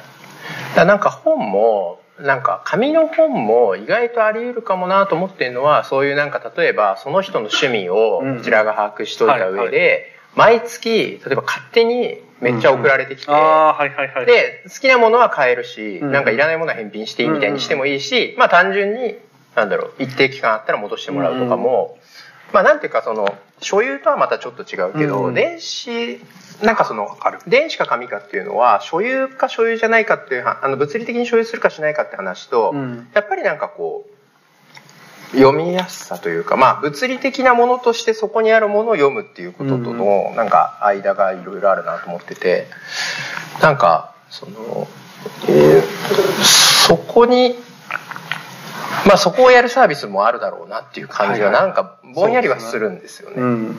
あとまさにさっきその家具付きの家みたいなのがあるって話なんですけど、なんか本棚もうすごいいい本棚があって、うんうんうんまあ、そこにずらっとこうなんかいい本が揃っていて、うん。まあ、そこに1年ぐらい住んで引っ越すみたいな。ああ、いいですね。なんかそういうのもいいんじゃないかな素晴らしいめっちゃ面白いですね。だからやっぱりあの、ちゃんと本が充実してるホテルとかって、そあーの、なんだ？あの、里山十条がやってそうる、あの、松本本箱とか、松本誠が。とか行くと、やっぱり、なんかね、ちゃんと頑張って読む気に。そう。なるけど、一泊とかだと無理じゃないそう読み切れないですごい思うんですよ。そううそそうそういうブックホテルみたいなやつとか行った時とか、なんかそういうこう、なんだろうな、すごい本が揃っている、はいなんかこう貸し切り空間みたいなのとかって、とかカフェとかあるけど、2、3時間で読めるものなんてたかが知れてるから、うんうんうんうん。1年とかはそこにいたい感じがあるんじゃないかなと思ってて、あなんか普通にアパートとかで、とか家、なんか、うん。賃貸物件に本付き1000冊のーおもろいっすね。いや、面白い。みたいなのやとかうちでやろうかな。なんかやっぱそれめっちゃおもろいっすね。り、なんか、3年間、なんかこの棚で何年間読めるぐらいで、ね、あの、埋めといてって言ってたら、あの、やってくれたら、うんまあでもそれも、ね、まあブックディレクションみたいなそういううんセレクトみたいな話なんでしょうけど、だからそれって今まではお店とか企業とかだったのが、うんなんか個人のところまで場が落ちてくる可能性があるじゃないですか。うんそれでもわかる。なんかいっぱいあるから、なんかそそられるみたいなのあるじゃないですか。で、今日ここら辺から、みたいな。そう、なんか、ちょこちょこ毎月来られるよりは、なんか、ズドンズシって言もらった方が、これ3年で読めって言われたら、ないんか目標設定もできるし、王道のやつもあれば、うんちょっと変化球もあれば。変化球うわー楽しいみたいなね。全然知らないものがいっぱいあったら、あ、面白そ。そうれいいなうちの本棚でやりたいぐらいだな。ね、それちょっと。とかなんか普通にそういうアパートを一緒に、なんか僕が本を選んで、うんゆうさんが家具を選んで、はいはいはいはい確かに。そういうなんか物件、賃貸物件のプロデュースとかちょっとあ、じゃあ、面白い。始まりましたね。なんかやりたいっす決まります。いや、でもすごいそれいいと思いますけどね。だから、本棚丸々うん渡す、一年渡すみたいな。あー1年貸すみたいな。面白いそうそう家具ご、家具、本棚。本棚選んで。そうそう、本棚選んで。まあだからそこに置くオブジェもあり、あり。いや、でも確かに、それで、あの、自分が使ってて、あ、今までいいと思ってたのに、あやべえ、使い心地って思っちゃったものとかは、もう含めて、でも、やっぱ買ったものって大事にした方がいいし、はいうん。まあそうですね。それこそ壊れるまでうんうんうん。は、なんか頑張っちゃうじゃないですか。うん。グラスとかでも割れるまではまあ使おうとしちゃうじゃないですか。なんかなって思いながら。無、駄には捨てないですよね。捨てづらいし、だけどそういう物件みたいな話があれば、なんか、やっぱだから、今後もいろいろ自分の生活の中でも使っていきたいとは思ってるけど、うん。そのサイクルをどうするかみたいなことってそうです。たくさん使っていいものがどれかっていうことを分かりたいっていう自分自身の欲求はあるんですけど、うんうんでもそのサイクルって絶対物とのサイクルと合ってないんですよね。そうですね。限界ありますよね。本と一緒で。うんうんまあ全部読めないっていうのとまさに。全部使い切れない。そう、使い切れないっていうことがあるから、なん確かそれってやっぱりプロジェクト化しないとうんうんやりきれなくて、だからその物件とかは、あの、でも面白かったんですよ。その、あの、最近ノットアホテルって、はいはいホテルのサービスの、あはい。ホテルというかまあ別荘というか、うんうんうん。で、あそこって、あの、普通のホテルと違ってやっぱりキッチンがあって、うんだから食器からカトラリーから何から、やっぱり結構家の中全部って感じだったんですよ。うん選ぶものが。うん。で、それを結構コロナ禍の時にずっとやってて、うんで、自分の家、家も建てるみたいなことも進んでたから、うん。やっぱなんか改めてそこの、暮らしてどういうものを使うかみたいなのって、あすごい考えて。あ。はい。で、ノットアホテルにはノットアホテルの、まあ、ある種のペルソナの元のなんかものが選んであるんですけど、うんまあ、僕のうちは僕っていうペルソナの元を選んでるんですけど、なんかでもそれってやっぱり人が変わると当然、うん。ね、物も微妙に変わるし、はそもそもグラスってめちゃくちゃあるなって気づいたんですよ。ノットってるでしょ。知ってるんですけど、でも改めて、改めて、なんか、使い倒してると、うん。ハンドソープめっちゃあるな、とか。確かに。すごいそんなことブラン決めなきゃいけない。そう、決めなきゃいけない当然人による差もあるじゃないですか。はいはいこの人にはこういうのが、うんうんいいとか。はだから、そういうことが物件とかの違いとかでね、なんかまた分かれることというか、だから少しそういうことを、あの、そう、物、物の世界、まあ本の世界もそうですけど、うんやっぱり、量とその人の、人の数においての量、量っていうのがやっぱ違うじゃないですか。バランスが決して良くないというか、はあはなんかたくさん、人に、人の数よりたくさんあるんですよ。あ物がね。物も本も。うん。確かに。物も本も。確かもう、に。もう、それはなんか、だって、本当にその物を大事にしようよとか無駄にすんなよって話になりゃ、まあ確かにい、人を、まあその、一せめて一対そう一対一のは体験でいいはずなのに、一体何十あんだっけ？みたいな、何百あんだっけっていうことが、確かにな。服とかもそうっす。やっぱり、まあでも、それこそが多分人が何かを作ろうといううん。モチベーションも大事だと思ってるので、うん。個人的には。それを否定する気はないんですけど、根本的にはやっぱりその、なんていうか、バランスの悪さというかね。はいはいうん。はい。確かに。確かになあの、多分明日行かれると思うんですけど、はい。そのわざわざさんの新店舗ああ、コンビニ？で、コンビニがあって、で、コンビニもすごいんですけど、そのはいコンビニの隣に良き生活研究所っていう、なんか月額会員制の、なんか、まあ、モデル的にはコワーキングに近いんだけど、全然コワーキングじゃない場所があって、うんで、そこは、まあ、要はわざわざの商品がいろいろ試せるんですよ。とか平田さんが使い倒した、わざわざで売ってる、えっと、鉄のフライパンを10年使うとこうなりますっていうやつが展示してあったりしてそこで僕すごい面白いなと思ったのは、洗濯機があるんですね。はい。で、それコインランドリーみたいに会員になると使い放題なんだけど、そこの洗剤が選べるんです。へーわざわざで売ってる洗剤うん なるほどをいろいろ試せるんですよ。へー面白い。で、なんかやっぱりそういう洗剤とかハンドソープとかって、まさになんか使わないとわかんないじゃないですか。まあそうですね。ね、でもなんか、その、なんかそれが、なんかだから、その、あの、ランドリーが何種類かあって、うんうんで、その洗剤を選択して、あなるほど。洗濯ができるっていう。なるほど なんか、それはいいいなと思いましたね。だからなんか僕それを見て、なんか、なんだろう、トイレとか商業施設のトイレとかって、もっと頻繁にハンドソープとかが変わればいいのにって思ったっていうか、うん。なんか要はそのハンドソープのショールーム化できるんじゃないの？あって思ったっていうか、確かに確かに確かに。なんか、その、まあいろんな場所にそういうことって起こり得ると思うんですけど、うん。なんか、そう。もっとなんか公共の場所がショールーム化する余地っていっぱいあるんだなっていうことをそれを見て思いましたね、確かに。なんか。でもまあ、会議室が展示会場になるんですから、この感じもそうですなんかそう結構ねこれ、まあ、今の話とつながるかわかんないです。この、まあ、会社で展覧会やるいっぱいの人入れてみたいなんてまああんまり最初ハードル高いのかなと思って。まあでもなんかやってみようみたいなんで始めよくやたんですよりましたよいやいや、そそうう、すごいっすよ。まあまあなんかね、あれだったんですけど、まあできたんですよ、やれば。やればできるんですよ。やればできん、うん大体のことはやればできるんですけどやればできんのになんかできないことがまあ多い確かに。から、でもなんかそういうところを見つけて、まあダメなことは本当にダメなのもあるだろうけど、なんかできることってまだね、さっきさっき言った、まあトイレのうん。洗剤、え？ハンドソープショールーム化とかも含めて、なんかできることはいっぱいありそうだなと思いましたね。いや、あるある。ね。っていうかなんか話してて結構二人ビジネスマインドですね。こういうサービスいいんじゃないかみたいな。意外とそういうのが出てくる会話になると思ってそれなかった。よく言われるんですよね。はいよく言われませんか？なんか、うん。パブリックイメージっていうかその、本をセレクトしてるみたいな感じだ,、はいだけを知っている人から見ると、はいすごいビジネスから闘争に思われるんだけど、うんうんうんでも、やっぱその世界でやっていこうとすると、はい。どうしてもいろんな人と付き合ってるとね、うんそのビジネス考えなきゃいけないから、もちろん。なんか内沼さんってビジネスマンですね、みたいなことで、なんかよく言われる。えー、あ、やっぱそうなんだ。えーギャップがある。ギャップ、ギャップ、言われます？僕はどっちかっていうとやっぱりなんか売れるとかをむしろその物の良し悪しだけじゃなくて、なんかあの売れる売れないが分かってることとしてだから多分バイヤーみたいなあことで、だからなんかどっちかというとそのどちらかというと売れる売れないみたいなことを教えてほしいみたいな、えー最初からそういうそうそう。でも別にあのうん。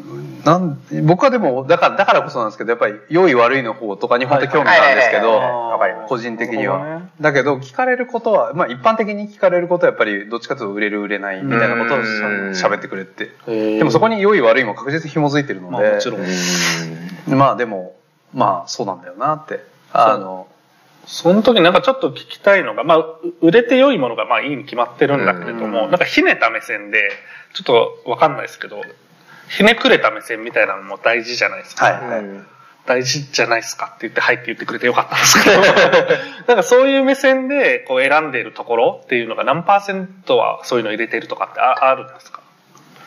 まあでも僕の場合はい。は本を選んでくれっていう時に逆に言うと売れるものを選んでくれっていうオファーはあんまないんですよね。おーいいそうなんだ。逆に。逆ですね。逆ですねあの、売れる店にしてくれとかはありますあけど、その、でも本を、売れる本っていうのは、なんていうのかな、売れてるんですよね。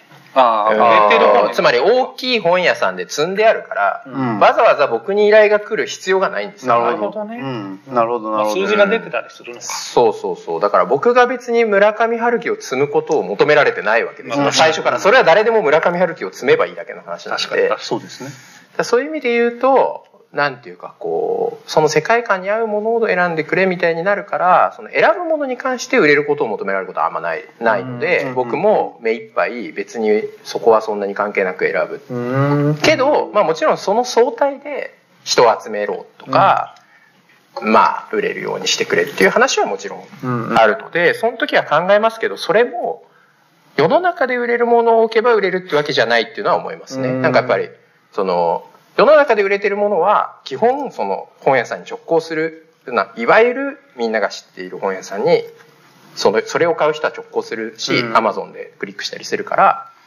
そのわざわざ作るお店、うん。なんかこう何かあるコンセプトを持って作るお店に、逆に言うと世で売れてるものを置いてもあんま売れないんですよ、実際。あ逆に。そう。そうですね。うん。なので、それはなんか違うものを置くことで、うん。なんかこの相対を面白く見せることで、やっぱそこに来てくれる人を増やして、うん。それで売り上げ上げましょうって話にやっぱなりますね、大抵。なるほど。ただもう最初からひねって、まあひねってるっていうか、その、最初からひねってる。なんか一つもまっすぐじゃない。そうそう。まあ最初からだからひねった案件が来るから、あーなるほど。それに対して、その、ちゃんとコンセプトに沿って返すみたいな仕事ですね、割と。なるほど僕は多分なんか変化球入れそうなイメージ。いや入れますけどあのそもそもの前提で多分なんかお店の売り上げとかをまとめていくと結構どのお店でも近しいと思っててえっ、となんかなんかお店って例えば、えっと例えばどんな小さい書店でも2000タイトルみたいな話があったりとか、まああのもちろん広さによって入る入る商品数ももちろんサイズの大小でこぼこあっても、まあ例えばあの10坪だったらこんぐらいとか20坪だったらこんぐらい入るよなみたいな想定は聞くんですけど、まあ例えば月で、まあ、年間でも何でもいいんですけど、うん。まあ、こんだけ売り上げが取れてますっていう時に、えーなんかその売り上げ例えば月の全体の売り上げを、えー、と一体このあのお店にある、えー例えばお店に全体に1000アイテムぐらいあったとしたら、えー、とこの売り上げをどのぐらいの商品の数が担ってんだろうみたいなのは、うんうん。なんかまあもちろんレジのデータ吸い上げてるのが全部わかるんですけど、結構なんかどんなお店でも近しくてああそうなんだ。大体あのーまあ9割の売り上げをその月月例えば1000万とか100万でも何でもいいんですけど売り上げをその9割の売り上げはそのお店に置いてある商品数の大体3割ぐらいで作ってるんですよ。ああなるほど。で。中、まあ、残り7割って売れてないんですよほぼ。残り7割で残りの10%のパイを争ってるんで。だからお店のもんってそもそも全然売れてないもんが多いんですよ。面白い。えー、面こ白い。れは本と全く違いますね。あ本違う本違います。か本は全然違います。本は全部で全部を売らなきゃいけない感じですね。もちろんありますよ。その店商品っていうか、うん。これは高いけど、し売れないけど、あった方がいいから置いとくべきっていう本ももちろんあるけど、でもそういう感じではないですね。それは確かに、でも物の店は絶対そうですね。そんぐらいになっちゃってやっぱ少数がエースで稼いでてでとは言いながらじゃあその3割だけにすりゃいいじゃんってまあそれはみんな言うんですけど、はい。そうするとあのお店の面積に対して、うん。そのタイトルとかアイテム数みたいにやって、うんその3割だけだったらどう考えても今度は逆に言うと、うん、なんか寂しいんですよね、うん。少ないってことが落ちると、で物が少ないお店ってはい。素敵だけど、あの人は入りづらいじゃないですか。のそうちょっと格式高くね聞いちゃいます、ドン・キホーテがなんであんなにみたいな入りやすいかみたいなことなんですけど。うん。だから結構そこで例えばそのもう一つそれが3割のものだけを選出しても、そこの中にもまた3割それ7割とか生まれちゃうじゃないですああか。確かにね。結局。結局は。だから、でも永遠に続くレースなので、ってことはやっぱりなんか必要枠みたいなものとして、うん。7割のものってその3割のものをう3割のものをちゃんと9割売り上げた立てさせるためにも必要なんですよね。確かに。いやでもちろん全部売りたいんですけどお店からしたら、うんうんうん。うんだから3割が4割になってほしいなとか、うんうんうん。いやそれは残りの7割で全く売れてないものも少しでも売れてほしいなっていうか思うんですけどやっぱりでも現実数字で順位をつけるとそうなっちゃうので。いやなんかよく飲食店とかで、はい。なんかよくワインがあって、うん。なんか3段階値段があると真ん中が一番売れるみたいなのってあるじゃないですか。あるある。のやつ。だ そうそうそう、はい。多分そういうことがありますよね、うん。だから物でもやっぱりなんかわかんないけど一番いい椅子は80万円。あまあそんなしないか。50万円するんだけど、まあまあま一番安い椅子は5000円なんだけど、はいはい。まあこのちょうどいい椅子が5万円みたいな時にやっぱこれが一番売れるわけ。手出るな。松竹梅いやいや。松竹梅戦法やっぱそうしないと売れないし、まあまあだからなんですけど結構本当はななんですかね。普通にマーチャンダイズのし視点でいくと、うん。その3割をなるべくもっと上げろとか、うん。7割のそういうものをもっと減らせみたいなこと言うんですけど、ほうほうほう。でもそんなこといつまでやっても無理だから、あうん。だからやっぱり割り切りが必要で、うん。その売れないものの中で本当たまに売れるし、うん。本当高くて売れないかもしれないけどちゃんとそのお店のアイデンティファイをする、うん。アイデンティティになるものをちゃんとそこの7割うん。でしっかり扱うことがうん大切っていう話はよくクライアントにはしてますよね。ですね。うんだからそここそ売れないところこそ遊べるっていうと、うん。遊べるしアイデンティティになる。そうなれ得るので。しそれをその雰囲気にお客さんが来る。そう来るっていうこともあるし、はいはい。で実際は売れてるものはまあなんか本当に限られた子たちなんですけど、あのそうそう。そういう子たちが輝くためにもやっぱり、うん。うん、輝いてない人たちもいないといけない売れてない人たちもいなきゃいけないので、まあ輝いてはいるかもだけど売れてない。そうそうそうそうそうそうきっとあれですよね。なんかこう A 点ではその7割になっちゃう子も、うん。B 点にと行くと3 3割割になっちゃったたちゃっことっていうのはあるんですよね。ありえないそうなありえますあります。じゃあ3割が固定なわけではないですね、うん、固定なわけではないですね。それ難しいですね、うん、3割バッターが。でも逆にそうじゃないとメーカーさんは困ります困りますよね。常に7割の方に入る商品作ってたら売れないってことですよね。まあでも、心はね、そっちにあの動かされるんですけどね。うん。毎回難しいことやってんな、みたいなメーカーさんの方が、はいはいはいうんよくやってんな、商売みたいな。よくやってんな商売。よく偉いな、つって。ああそれおもろいですね。よくやってんな商売みたいな視点、言ったら、まあ、ゆうさんだったらメーカーさんだし、うちのまさんだったら出版社さんだと思うんですけど。まあ出版社ももちろん本屋もねありますけどね、よくやってんなこの出版社みたいなのありますよ。ねありますありますよ。もちろん、ね。ね。ありますすごいですよね。結構志というか、うん。でやってる。本当思いだ。なんか出版社の方がなんかその思いがすごい伝わりやすいと思います。なんか。そうですね。やっぱ本は今は特にやっぱそのすごいこうなんか二分化してるというか、うん。その売れるものを作る売れるものを売るっていうタイプの、やっぱそのやつとうん。もうそのとにかくやりたいからやってるんであって、うん。売れるか売れないかっていうのはその後っていうタイプの人に結構分かれてる感じありますね。なんかどっちがまあそんなそんなシンプルなわけじゃないとはいえ、もちろんその作りたいものを作ってる人だって売れなきゃ困るしやっていけないんだけど、うん。でもなんかそのより多分昔は、うん。そのもっと本が売れてた時代は、はい。売れる方の方がマジョリティだったんだけど、だんだんそのなんていうかこう小さいんだけれどもなんか届く人には届くみたいな感じでやっている、その界隈の方が一定のボリュームを持ってきているというか、うんうんうんいう感じは感じますね。へー。まあでも規模もそんな大きくしなければ、うん。まあ、運営も成立してうんうん。出したい本というか自分たちがまあ信じれるものを出せていくっていうのがうん。ちゃんと回っては、回ってはいるところは回ってます。うん。回ってます。普通に一人でやってる、はい。い、わゆる一人出版社で年間に3、4冊出して、ちゃんとその人が食べていけるみたいなことを地道にやってるところはいっぱいあります。むむしろ増えてますか？増えてます。そうですよね。どっちかといえば。なんか出版社立ち上げましたってのがたまに見るよ、うん。まあそうですね。これやり始めて意識してるってせいはあるけど、うん。うん増えてます、増えてます。うんまあ本屋さんもまあ増えてはいると思うんですけど、あ面白い現象ですよね。そうですね。うんうん。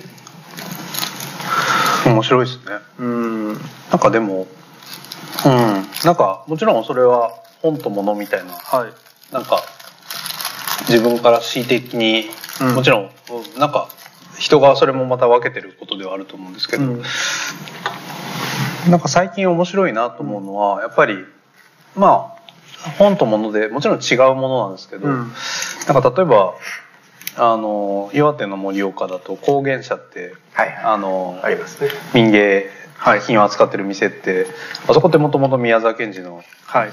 注文の、えー、と大井料理店注文の大井料理店の出版社だったりするじゃないですか、だからなんかなんなんですかね。やっぱ本質的にはその辺も別になんていうか物本って分けてるのも、うんうんうん。なんとなくこう業界的な違いなような気もしててまあ当時がそういう時代だったのかもしれないけど、はい。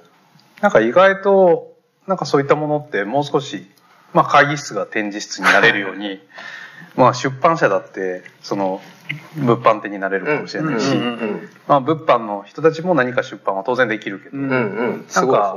もう少しこうなんというかフレキシビリティというか、うん。可変性があるというか、まあコラボレーションがもっと、みたいなことがもうちょっとね。あのトイレがショールームになったりするようになんか可変性みたいなことをもうちょっと軸にしていかないとうん。人も減っていくわけだし。そうですね。なんか僕すごい思うのは出版社もっと増えるなって今思っていて、うん。でそれはつまり本ってまあコンセプトなんですよね。まうん。あある意味その。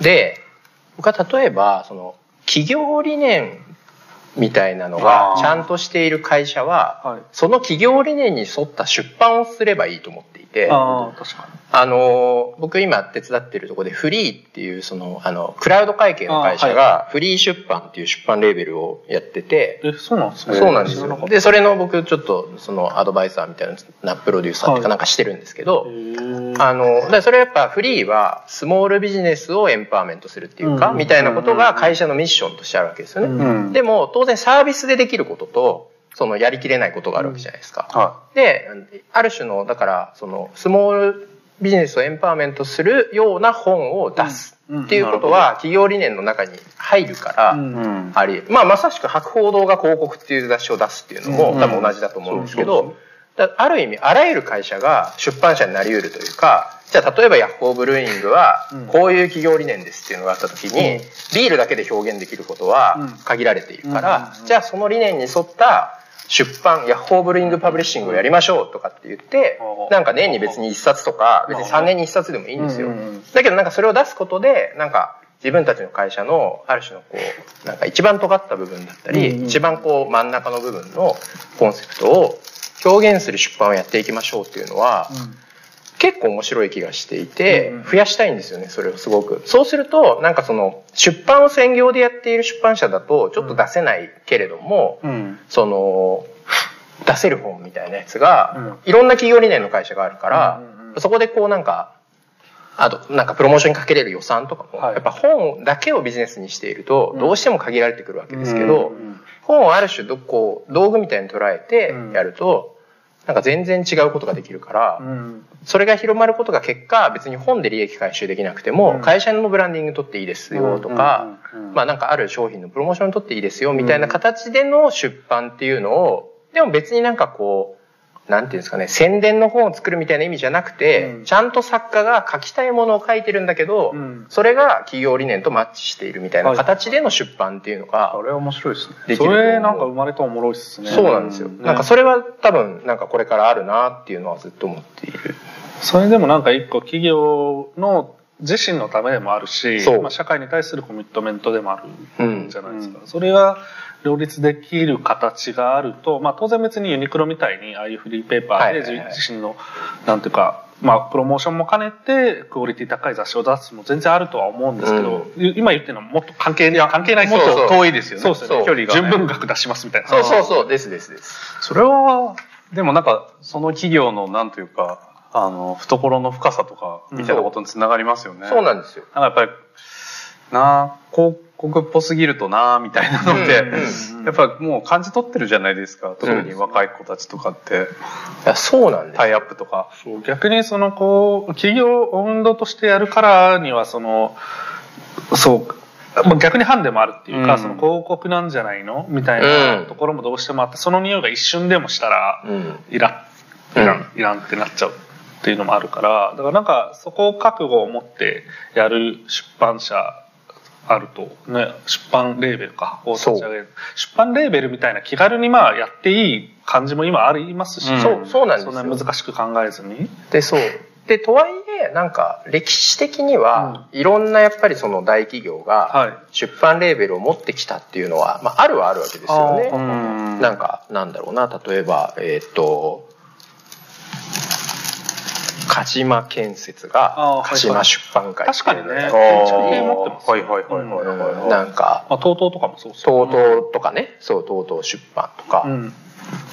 なんか、あの、あるわけですよね、い。その歴史的。まあ、ある種のメセナっぽい、まあ、資生堂とかもね、花椿とかって作ってたりとか、なんか、そういう、なんかある時代はメセナっぽかったような感じがあるかもしれないけど、だからそれがある種アップデートして、今こういうそういう、まあ、パーパス経営とか、うんブランディングみたいなことの中でのそのじゃあ企業のこう存在意義を示すものっていうふうに、うん。もうちょっとこうなんか、ただ、こう、余剰の利益があるから文化に使いますっていう話と、またちょっと違うじゃないですか。なんかメッセージとして出版をやっていくんだっていう流れは、なんか結構その、なんだろうな、こう、企業が今、いろんな形でその、社会的な立ち位置とかを問われるわけじゃないですか。うんなんか、どういうふうに考えてるか、この会社は、みたいな時に、それを示すツールとして出版っていうのは結構いいんじゃないかなっていう。そうですね。うんちょっと違うかもですけど、ミシュランとかも、あ、そうそう、ミシュランもそうですよね。すごい強いコンセプトをずっと打ち出して、ままあ、一応車とも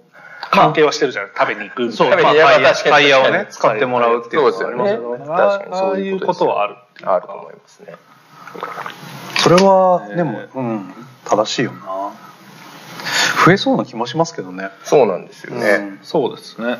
まあ、な、なんかのひ、なんかでこう、うん、成功例が出たら、絶対後追いでどんどんできるみたいなのがあるから、あると思うんですよね。なんかし、内沼さんがなんかを今仕込んでるのかもしれないですけど、うん。それ次第ですね。そうですね。本当です。いや、まさにそれ。でも、そういう意味では、内沼さんもユウさんも、まあ、同時代に、まあ、ある種、セレクトショップ、セレクトブックショップの、まあ、外部うん。うんコンサルタント的な立ち位置を始めて、それまでってあんまいなかったわけですよね。と思います多分いなかっねい。なかったんですよ、ね。だから職業ができて、でもその職業ができたことによって、まあ、自社のセレクトショップを、まあ、イデーとかゆとり人みたいなの作るのはまあ当然あるとは思うんですけど、なんかそういうのではない形ができてった、まあ、だからもう時代を作った、えなんだ、プロジェクト X じゃないけど、なんかそういう感じじゃないですか、僕からすると。うん。な、そう、いやいやいや、偉人みたいな。いやいやいやいや。いや、でもなんか、それをやったのって結構、なんだろう、なかったものを作ってるんですよね。うん職業としてね。職業としてっていうかこう、職業もそうだし、それによって生まれたお店のあり方、要するに THC でしたっけ？はいはいみたいなものがなかったわけじゃないですか。うんなかったねなかそういうものがでも生まれる機運みたいのを作っていって、で、当然そういうのをお手本にして自社でやるっていうのもできてくるっていう、こう、相乗効果で、まあ、意思を持ったお店みたいなのがたくさんできるように、できやすくなってったっていうのかわかんないですけど、なんかそういう自負はあるんですか？自負自負自負。俺たちがやってやった。みたいな。いや、な、なんですかね。でもやっぱり、僕は自負とかっていうよりは、えっ、と、いい、なんか、少なくとも多分なんか置いてあるもの、もので、なんか僕、あの、コンセプトショップできて本当に良かったなと思ってるところで言うと、うん。はい。なんか、結局置いてあるもので判断できるお店なんて、まあ、まあお店である必要性がなくて、結局だからそれで、えっ、と、どんな、例えば海外からいいブランドを、例えば引っ張ってきても、まあそれもよく今でもありますけど、うん。結局じゃあまだ日本の市場に興味があるぞ可能性があるぞってなったら普通になんとかジャパンができて乗り込んできてお店作られたらもうそこのお店なんて役割いらないじゃないですか、うん。必要ないじゃないですか、そこであのフィルターをかましてる必要性がないので、直接。はい。だからやっぱり必然だったと思うんですよね、お店自体がちゃんとなんかお店の顔個性というか、うん。うん。うん。なんかアイデンティティをちゃんと、あの表現しないとそれって多分さっきの企業と一緒でうん。あのまあねお店も企業活動なのでやっうん。ぱそこのあのそれを言わないと結局うん、まあ生存あの物が売れない時代に入ったところでやっぱり生存できなかったっていうのはい。が現実だと思うのうんうんうん。でなんかやったったっていうよりはどっちかっていうとやっぱりあのもう本当に物は僕は本当起業したての頃とかはやっぱはい物が決してその後すぐリーマンショックですし、ああ、そっか。だからなんか物が売れたっていうことってあんま聞いたことないんですよ。うんうんうん。だけどそれをじゃあ売るためにはどうなしなきゃいけあのだからそんな売るためのもうなんか近道とか、うん特効薬みたいなものはなくて、うんうんなんかもう地道にちゃんとやっていくしか続けていけないじゃんっていうことを、の方がその時にじゃあこのブランドやってれば売れるんだよねみたいなこともな,、ないわけだから、なんかちゃんとお店がこういう主張をしようよとか。意図をはっきりしようよとか、、はい。やもちろんその環環境とかですね社会に対するスタンスとかは表明しようよみたいなことが今だとは思うんですけど、それをちゃんとやなんかややり続けてはい。い。くと、なんか最近はですけどもう店じゃなくなんだろうなって思ってますね。へなんかすごい思うのはコロナ明けあまあ明けてもいないんですけどまだうん第9波とか言っといて、でもまあ一応世の中的には落ち着いてきて、はい。あの最近と僕あ僕そうなんですけど都内でお店の仕事がないんですよ。一切なくて。えないんだ。地方ってことですか？まあローカルはあったりとうん。かあと普段からやってるお仕事はあるんですけどあの、はい。もう継続的にやってるところとかあるんですけど新しいお店の話都内とか一切聞かなくて仕事まあもちろん商業施設はそれでもできたりはするんですけど、うんなんかその代わりに最近気づいてて最近ギャラリーとかオルタナティブスペースみたいなところいっぱいできてませんっていう都心っていうのはあ要はお店じゃなくてー確かに聞くかも。新しい。ギャラリーとかスペースばっかりできてるんですよ、はいはいでそれってまあでもコロナもあのそうコロナも経て分かっちゃったんでしょうけど、はい。多分店という形で人一日中置いといてはいはいペイすんの？みたいな話とかで言うと、うんうんうんまあ、コロナで分かっちゃったことでだったらちゃんとしっかりコンテンツを入れてはい。その期間だけ開けといた方が、うんうんうんうん。まあアートが今、なんていうかブーム的なこともあるし、だからそっちの方が効率的なんじゃないの？みたいなことでうん。多分なんかお店自体がなんか本当ないんですよね。なくなってきてて。だからあのそれってつまり、はい。あの別にそれはギャラリーという形式だったりとか、オルタナティブスペースっていう形なのかもしれないけど、実はそれっていかようにも可変するうん。からそういうスペースにしてるっていうような認識でいて、うん。だからやっぱりお店さっきの、まあ、会議室が展示になったり、トイレがショールームになったりするみたいな話で、要はいかようにもうん。可変できる確かに。ことがお店っていうのは、まあ、むしろそうならざるを得ないし、うんうんなんか本屋でもありそうですね。物販で家具屋でもあり、うんうんうんあのだから例えばさっきのアパートとかってまさにそういう話じゃないですか。ああ確かにそういうことですね、うん、本屋でもあり家具屋でもあるみたいな、うん。でも家でもあるみたいな、うん。うんうんうん。なんかすなんかそんなことのようになっていくような気がして。それをなんか何と呼べばいいのかまだよく分かってないんですけど僕は。今受けてるプロジェクトって大体そんな感じなんですよ。むしろなんか施設。これ施設だなって思うんですけどよりフラットなお店もあるけど、はいはい。なんか、えーそういうある種のギャラリー的スペースもあるし、オフィス機能もあるけどコワーキングもあるし、うんそのわざわざさんのもなんかコワーキングなのか何なのかみたいななんかよ何とも呼びきれないものが、しかもお店もさらに隣でくっついてくるから、そもそも何と呼んでいいのかみたいなものがどんどん増えつつあるのかなっていう、なんかそういう予感を感じてすごいます。それはわかります本屋とかはちょっと前からやっぱそうなりつつあるっていうか本だけ売っても利益にならないから、結局カフェを併設したり、まあギャラリーをビール飲めしたりビール飲めたりイベントやったりとかってもうあらゆることをやるんですけど結局それっていうのは本屋って一見氷のようでいてもはやちょっと氷じゃなくなってるっていうか、うんうんうん本を売ることだけで成り立たせてる店って新しくできてる店の中ではむしろ少なくて、はいはいはい。で、ツタヤさんとかでさえやっぱりああやって、こうあの、シェアラウンジっていう新しい発明があって、それで今なんかこうバーってなっているっていうのがあるので、レンタル、レンタルから、そああそうね。CD とかビデオレンタルするから場をレンタルにするにしてう、そうそ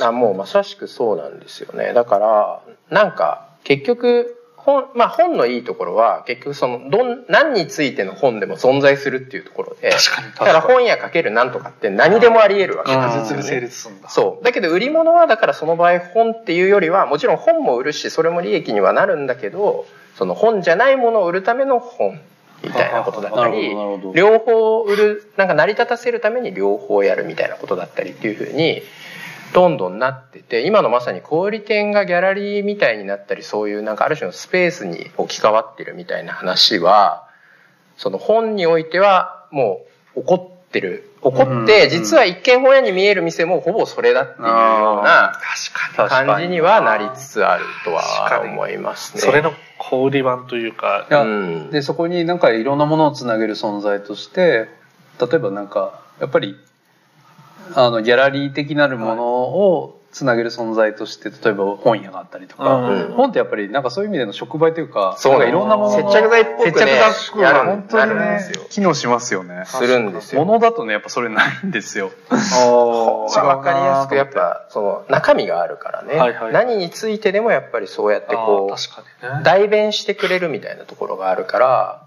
僕がそうやって本棚を作る仕事っていうのは、まあ、ある種僕なんか本当編集者とかデザイナーとかの仕事に近いなと思ってて、やっぱりそのじゃあこういうことを伝えたいんですっていうことがある時に、じゃあここに本棚が1個あってこういうセレクトをしたらそれが伝わりますねみたいなことができるので、まあそこがやっぱ自分の仕事の領域だなっていうのは思いますかね。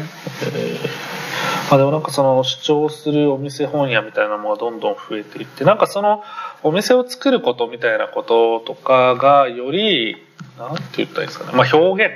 うん。で表現って、まあ、当然ビジネスだとは思うんですよ。本屋さんとか物販とかは。でも表現ってまあビジネスとはまた別の領域でもあるじゃないですか、うん。なんかもっと自分の精神性とか内面性とかを出すとかなんなんていう単純にこう作ることが楽しいとか作ったものを見てもらうのが楽しいとかっていうことも含めてあってなんかそういうものと売るってことを、まあ、ビジネスというか仕事が、まあ、直接的にこうその場で起こっているってうんういうん場だからなんか、まあ、当然店主の方もそうだし、まあ、お二人やってることもそうだけどなんかすごいクリエーションをやってんだっていう感じがうん。聞いててしますね、うん。まあ、表現としての。まあビジネスも当然なんですけどただなんかそのクリエーションをやってるみたいな流通ってまあ基本は届けるじゃないですか。うん。うんっていう側面はありながらもなんか届けるっていうことが、まあ、前提のクリエーションというか、うん。うん。うん。なんかそういうふうになんか表現をしているなっていう気もなんか聞いててすごいしますね。そうですね。なんかだから、まあ、自分が表現したいものを表現してるというのももちろんあるけど、うん。どちらかといえばやっぱその、クライアントの表現を代弁するみたいなところがありますよね。だからそれがやっぱある種デザイナーっぽい。それはデザイナーっぽいですねかなり。なんかその、うん、なので、その、本を売ることとかで表現したいんだけれども、で、表現したいことはあるんだけど、どんな本を並べればそうなるかわからないっていうところを手伝うっていう感じうん。ではあるし、で、逆に、そのパーソナルとこで言うと、はい。最近やっぱりすごい増えてるのは、あの、シェア型の本屋っていうのはめっちゃ増あえてて、それは要はこう、お店があって、棚一棚をいくらで借りうんて、個人の人がそこで、まあ、ある種本屋、小さい本屋をやるみたいな。で、やっぱあれも、まあ自己表現みたいな感じですよね。うんうんうん。結局あれやってる人は別にあれで利益出そうなんていうのは毛頭考えてなくて、でもやっぱり自分の、自分は本が好きとか、は自分は表現したいことがあるっていう人が、その一棚を借りて、そこで表現して、である種そこで売買が起こることっていうのがコミュニケーションになってるというか、はいはい。結局その売買が、だからその、利益のためじゃなくて、なんか自分が表現したいことに共感してくれる人とのコミュニケーションのためにその棚を一個借りる。で、それをやることによって、まあ自分の本業は別にあるんだけれども、その棚を一個借りることによって、まあ、ライフワークというか、うん。その自分のある種、なんかその表現欲求みたいなものを満たすこととしてのお店っていうか、その絵を描くでも文章を書くでもなく棚を一個持ってうん、そこで何かを売ることによっての自分の表現みたいなものを、こう一つ、なんかこう、作りやすい形としてのシェアがやった本屋っていうのが、本当に広がってるっていうのがえまあでもそれはありますよね。僕もなんかデザインはできないってずっとよく言い続けてるけどやってないからですけどーまあ、イデーにいるとデザインってああいうものってなっちゃいますいやなんかデザインデザイナーじゃないってなんか勘違いされがちなんで、うんうんうん。だからデザイナーじゃないんですよって、うん。できないんですよって言ってるんですけど、はい。なんか、うん、な何が言ってかったんだっけな？いや、あの、そう、例えばなんか、例えばなんかドイツとかだと、はい。まあ、あの、マイスターというかはい職人がすごくやっぱり尊敬されていたりとか、うん。なんか、まあ、どんなことでもアートなんだなっていうのは思うんですけど、やっぱりその、そのアート、アーティストであるとかアーティストじゃないみたいなことで、なんか勝手にこっちが、人間側がすごく、それをクリエイティブであるかクリエイティブじゃないかみたいなことうんを、うん。なんかビジネス的であるかとか、はい。なんかそういうことをビジネスかクリエイティブかみたいな話とかも含めてですけど、はい。やっぱりすごい勝手に決めつけてるなと思っててなんか生きてる以上、確かにアートなんでいくらでも。だから、なんか、いや、物の世界でもやっぱり、例えば手芸とかって、あの、ね、あの、ネットで、まあ、石の、はい。まあ、オンラインモールみたいなのもあるし、まあ、盛況なわけですよ、はいそうですよね。うん。で、ただ、まあ、あっちだと、なんだろう、逆にプロじゃないがゆえに、すっげえ値段安くて、ああそうですよね。そっちの市場が盛り上がっちゃうと、うん。あの、まあでもメルカリとかのセカンドハンドとかもそうですけど、うん。もちろんそれは、あの、循環という意味ではいいのかもしれないが、なんか結果、ある種、まっとうにまっとうに作ろうとするとどうしてもそこの値段とかっていうのも金額金額が上がってこないみたいなことも起きちゃっていて、でもなんかポイントとしてはやっぱりなんかそのすごくそのまあ本屋をやりたいとか、は例えばそういう作家として活動したいみたいなこともすごく大事なんですけど、うん。なんか僕はですけど少なくとも多分今の仕事をはい。すごい自分がクリエイティブかって言われて分かんないけど、うん。まあでも人から言われたら確かにまあアートの一つなんだろうなというかデザインはできないし、うん。絵は描けないけど、やっぱりそれで考えて動くことが結局アートに近いんだろうなと思うと、なんかもうちょっとそのアートらしくないことみたいなことになんかみんながもうちょっとクリエイティブというか、はいクリエイティブでありアートであるみたいなことを見出した方がはい。人生楽しいのになっていうのは。うんうん。いや本当そうですよね、うん。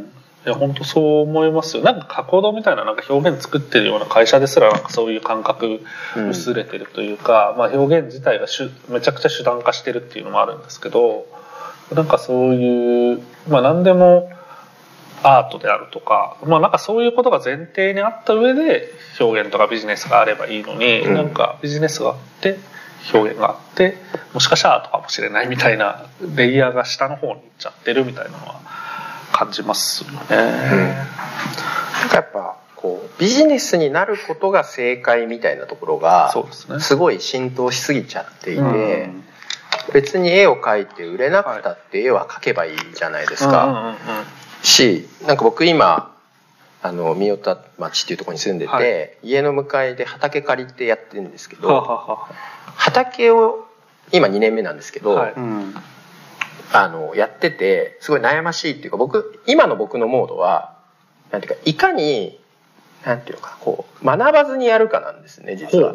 ほう。なんかその野菜の作り方ってやっぱある種正解があるわけですよ。例えばなんかこのブロッコリーを育てる時はあ、ーえっと周りにこういうふうに追肥してくださいとうん。か、なんかこうこのタイミングでこういうやり方してくださいとか、ここが伸びてきたらちゃんと切ってくださいとかっていうのはググれば分かっちゃうんだけど、でもそれはやっぱり農家の正解っていうか、うん。それを出荷する人のやが頂点にいて、でその次に美味しく作りたい人っていうのがいて、うんっていうヒエラルキーの中での正解がすでにググると出てきちゃうんだけど、はいはいはい。でも本当は植物って別に育なんていうのかなその野菜を作るためだけに育ってるわけじゃないっていうか、あーうん。ね、でだから僕はい今いかになんていうのかな。適当にやるかっていうかうん。勉強せずに野菜を育てるっていうのを今やってて。えー。面白い。そうするとうまくいかないんですよ。うん。だけど、うまくいかないことを一回やらないと、うん。なんていうのかな、その、答えは書いてあるんですよ。うん。あの、植えて2週間後にこうしてくださいねって書いてあるんだけど、しなかったらどうなるか知らないのに、うん。いきなり答えにたどり着いて、それをやって美味しい野菜ができても、でもこの美味しい野菜は絶対プロが作ったやつにはかなわないんですよ。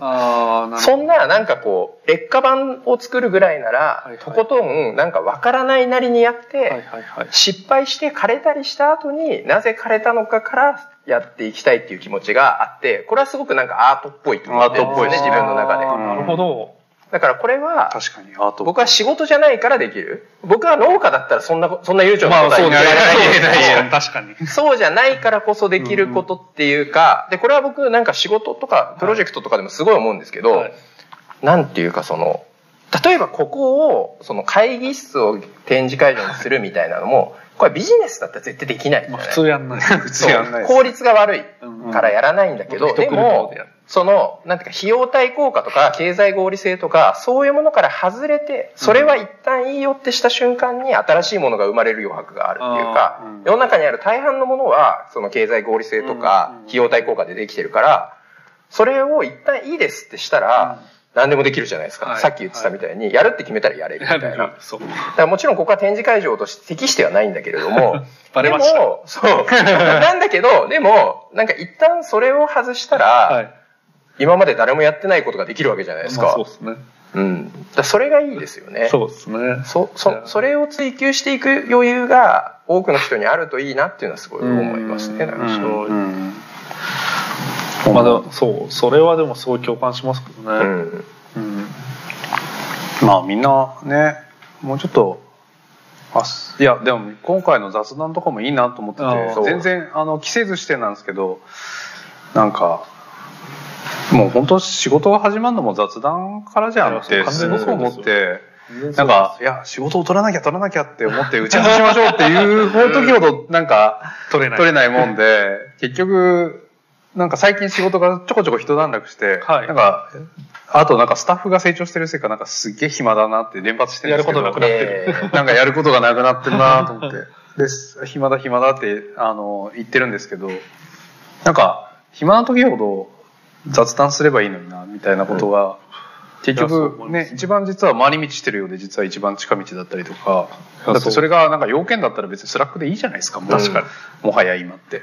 そうですね。で、本当に大事なっつっても、やっぱりオンラインで1時間刻みでとかになってくるので、なんか、本当に人と長く話すというか、どうでもいいことを長く話すという習慣自体がもう本当コロナ禍も経てうんなくなってきてるんで、いや、なんか、こんぐらいの、まだなんか真面目な話してる方だと思いますけど、いや全然してますよ相当してますけど、ね。するぐらいしてますよ。なんかこんぐらいのことをダラダラ話してる方が、ねなんか今後につながるんだろうなって、普通に思います。ね。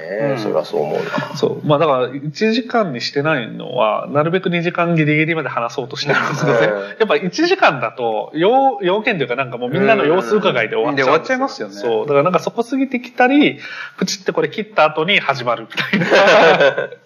そう。なんかその、そういう中で別に何にもないことがほとんどですけど、その中に何かがあったりするみたいなことを、があることもあるから、うん。まあそれがあればいいなぐらいの気分でやってるっていうか、なんかこれによって何かを見つけてそれをみんなに届けるのであるみたいなことはうん。全然考えてないんで、まあ余裕っちゃ余裕ですけど、でもまあみんな何かしらの余裕をどこかで持つ持ち方として、まあしかもその仕事に近いところでそういうのがあるっていうのは、まあ、まあ全然あったらいいのになみたいな。で、僕は会社でそれ担当しますみたいな感じで、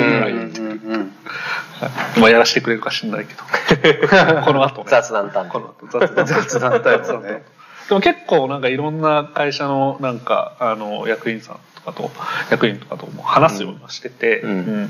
なんか雑談ですけど特に要件なく喋るみたいな、そう。まあでもなんかこう話してるとねなんか見見えてくるというかその人何考えてるのかとか見えてきてなんかこう外向きのその人からだと全く見えてこないことっていっぱいあるんで、そうするとやっぱその外向きのその人との会話からだと生まれない何かっていうのがきっとあるからで特に会社とかってそういうところじゃないですか、そうですね。だから多分クライアントと仕事する時も割と外向きの外向きじゃないですかみんな多分お二人でお話しする時のうん。そのクライアントの。だからもうちょい内面が見えてきたもしかしたらねなんか深いジャンプがあったりとかするかもみたいな、そうですね。やっぱ外に出てるものっていうのは、もう、型ができてるっていうかね。そうですねパッケージになってるから、なんか新しいものは外に出てないものからしか生まれない感じはありますよ。うん。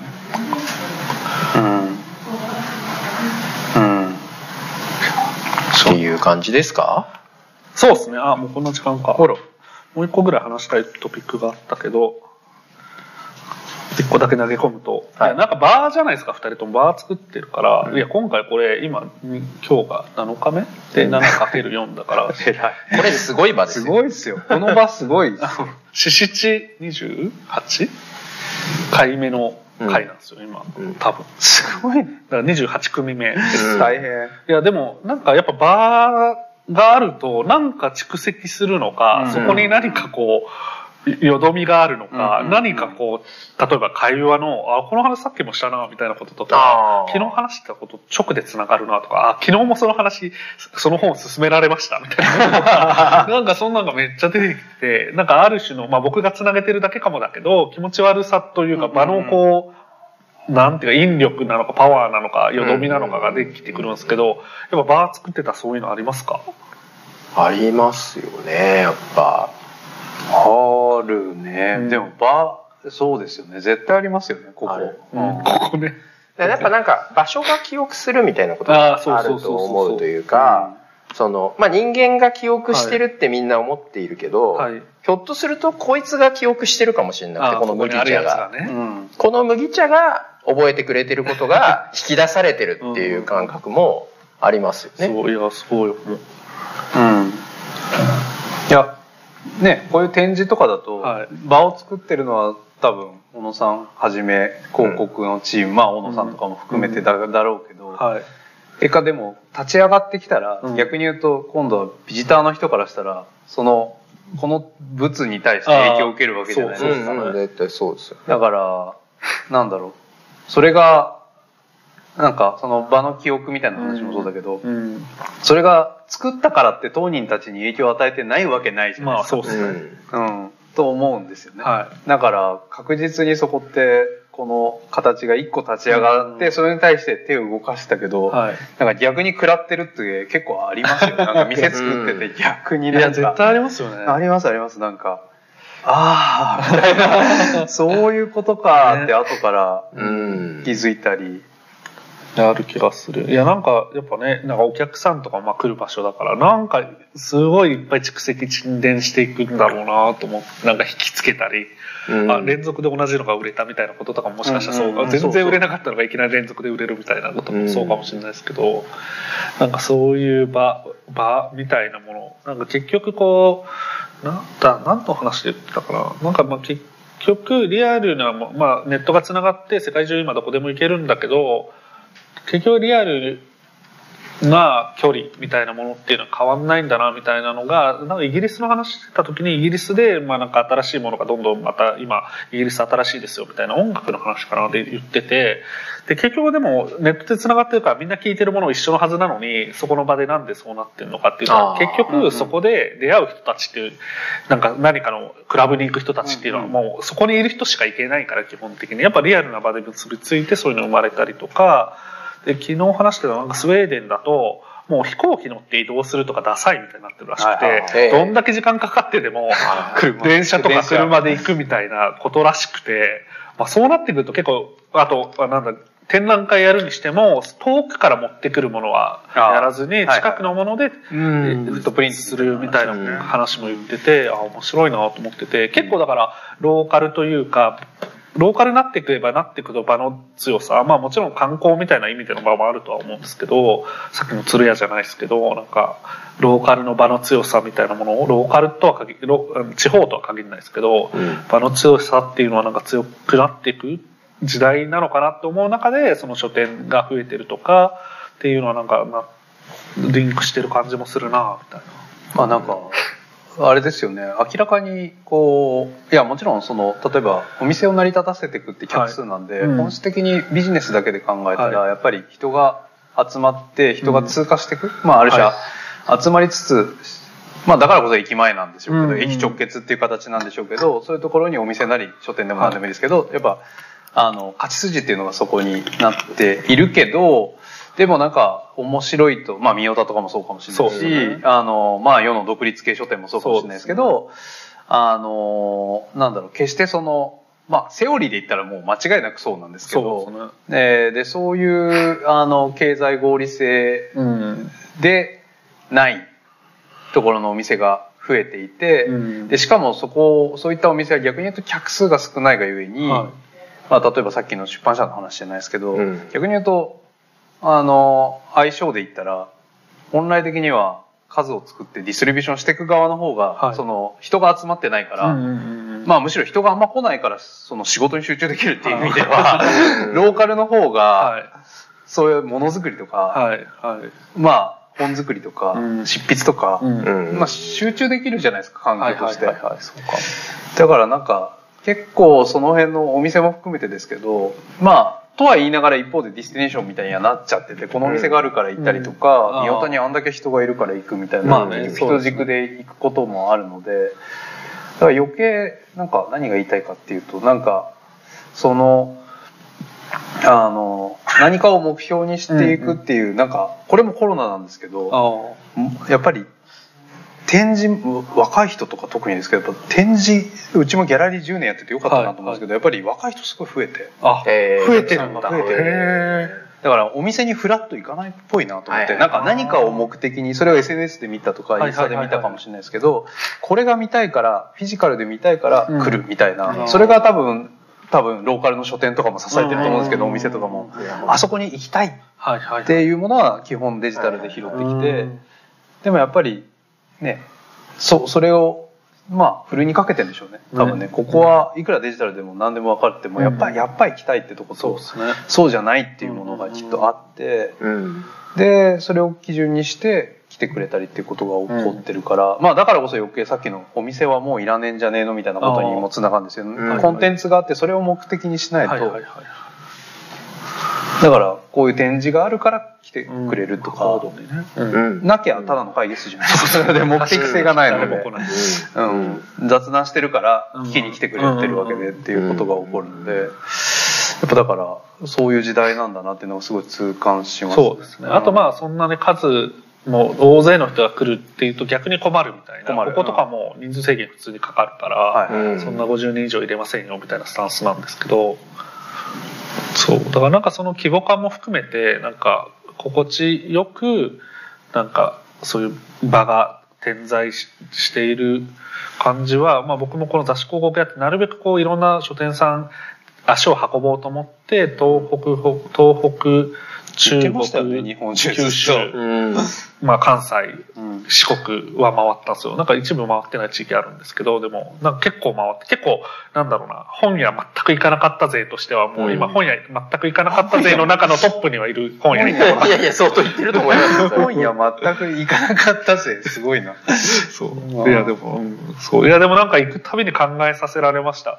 ただ人が来ればいいんじゃないんだなみたいなこととか、うん。そう観光地化しつつあるところにある、まあ、書店あのふ福岡じゃないふ福岡か福岡県のあのミヌーブックストアさんとかはもうなんかただ人が来ればいいみたいな感じじゃないなって、うん。でもなんか観光地化しようみたいな勢いもあってなんかそこに対するモヤモヤみたいな話されててあそういうことなのかみたいな思って。だからなんかその規模とかなんだろう。まあこだわりとかみたいなことと、まあ、あとどう続けていくかみたいなところのバランスっていうのをなんか東京にいると全くなんか、まあ、人行けばいいんだよねみたいな、でもポジなんて楽観的に思っちゃうけどた人来るために頑張りますみたいな人をうんうん。PR 頑張りますみたいなことを多分言っちゃうんだと思うんですよ、うん地方ローカルにみたいな。なんかそういうことでもないみたいな。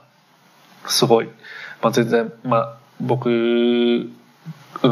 なんかそういうふうななんていうの広告会社っぽいとか PR っぽい人たちがそういうこと言ってるんですみたいな聞くと、まあ、その人が言ってたわけじゃないけどなんかまあなんかやっぱ実情がそれぞれの地域のお店にあってでどういう規模感とかどういうお客さんに来てほしいとか誰でもいいから来てほしいわけじゃないみたいなこととか聞いてなんか店作り場作りみたいなものと、まあ、そこに集まる人がどういう人があってっていうので場ができていくんだなって思ってなんだろう場作りって面白そうだなっていうのはすごいなんかそのいろんな本屋さんとか見て回って思いましたね。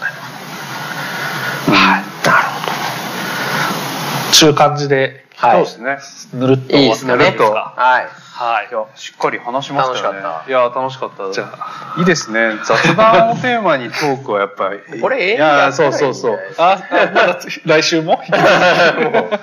ね、やっぱこれがやっぱ売れる本屋とか売れるお店の作り方みたいになってくると、途端にもう辛くなってくるじゃないです途端に辛か。くなるっすね。途端に辛くなる話すことなくなるっていうか。うん。まあなんか近いことも話してるんですけど、結局ね。だって続けていかなきゃいけないので。だけど、ね、続けていくためには売れなきゃいけなかったり、そうですねその資本主義社会である以上そうなんですけど、でもまあ、雑談がテーマになってるのはやっぱ、いいっすなんか生まれそうだな。そう普通に行動の中にね雑談専門の人がいても 雑談専門の人がいていいんじゃないさん雑談専門の職業とかできんじゃないですか。そそのかされてる。いや、ずーっとこれをここでやり続けてらっしゃ雑談る専門家みたいな。来たら話せる。そうそうおもろい。それ新しいな。新しいけど。まあまあ。だってそこからいろいろねビジネスが生まれる生まれる可能性はね会社に貢献するからねそうね。ちょっとじゃあ考えてみます。ありがとうございましたありがとうございます。ありがとうございます。その終わりかけになんか出てくるんだよな、大体。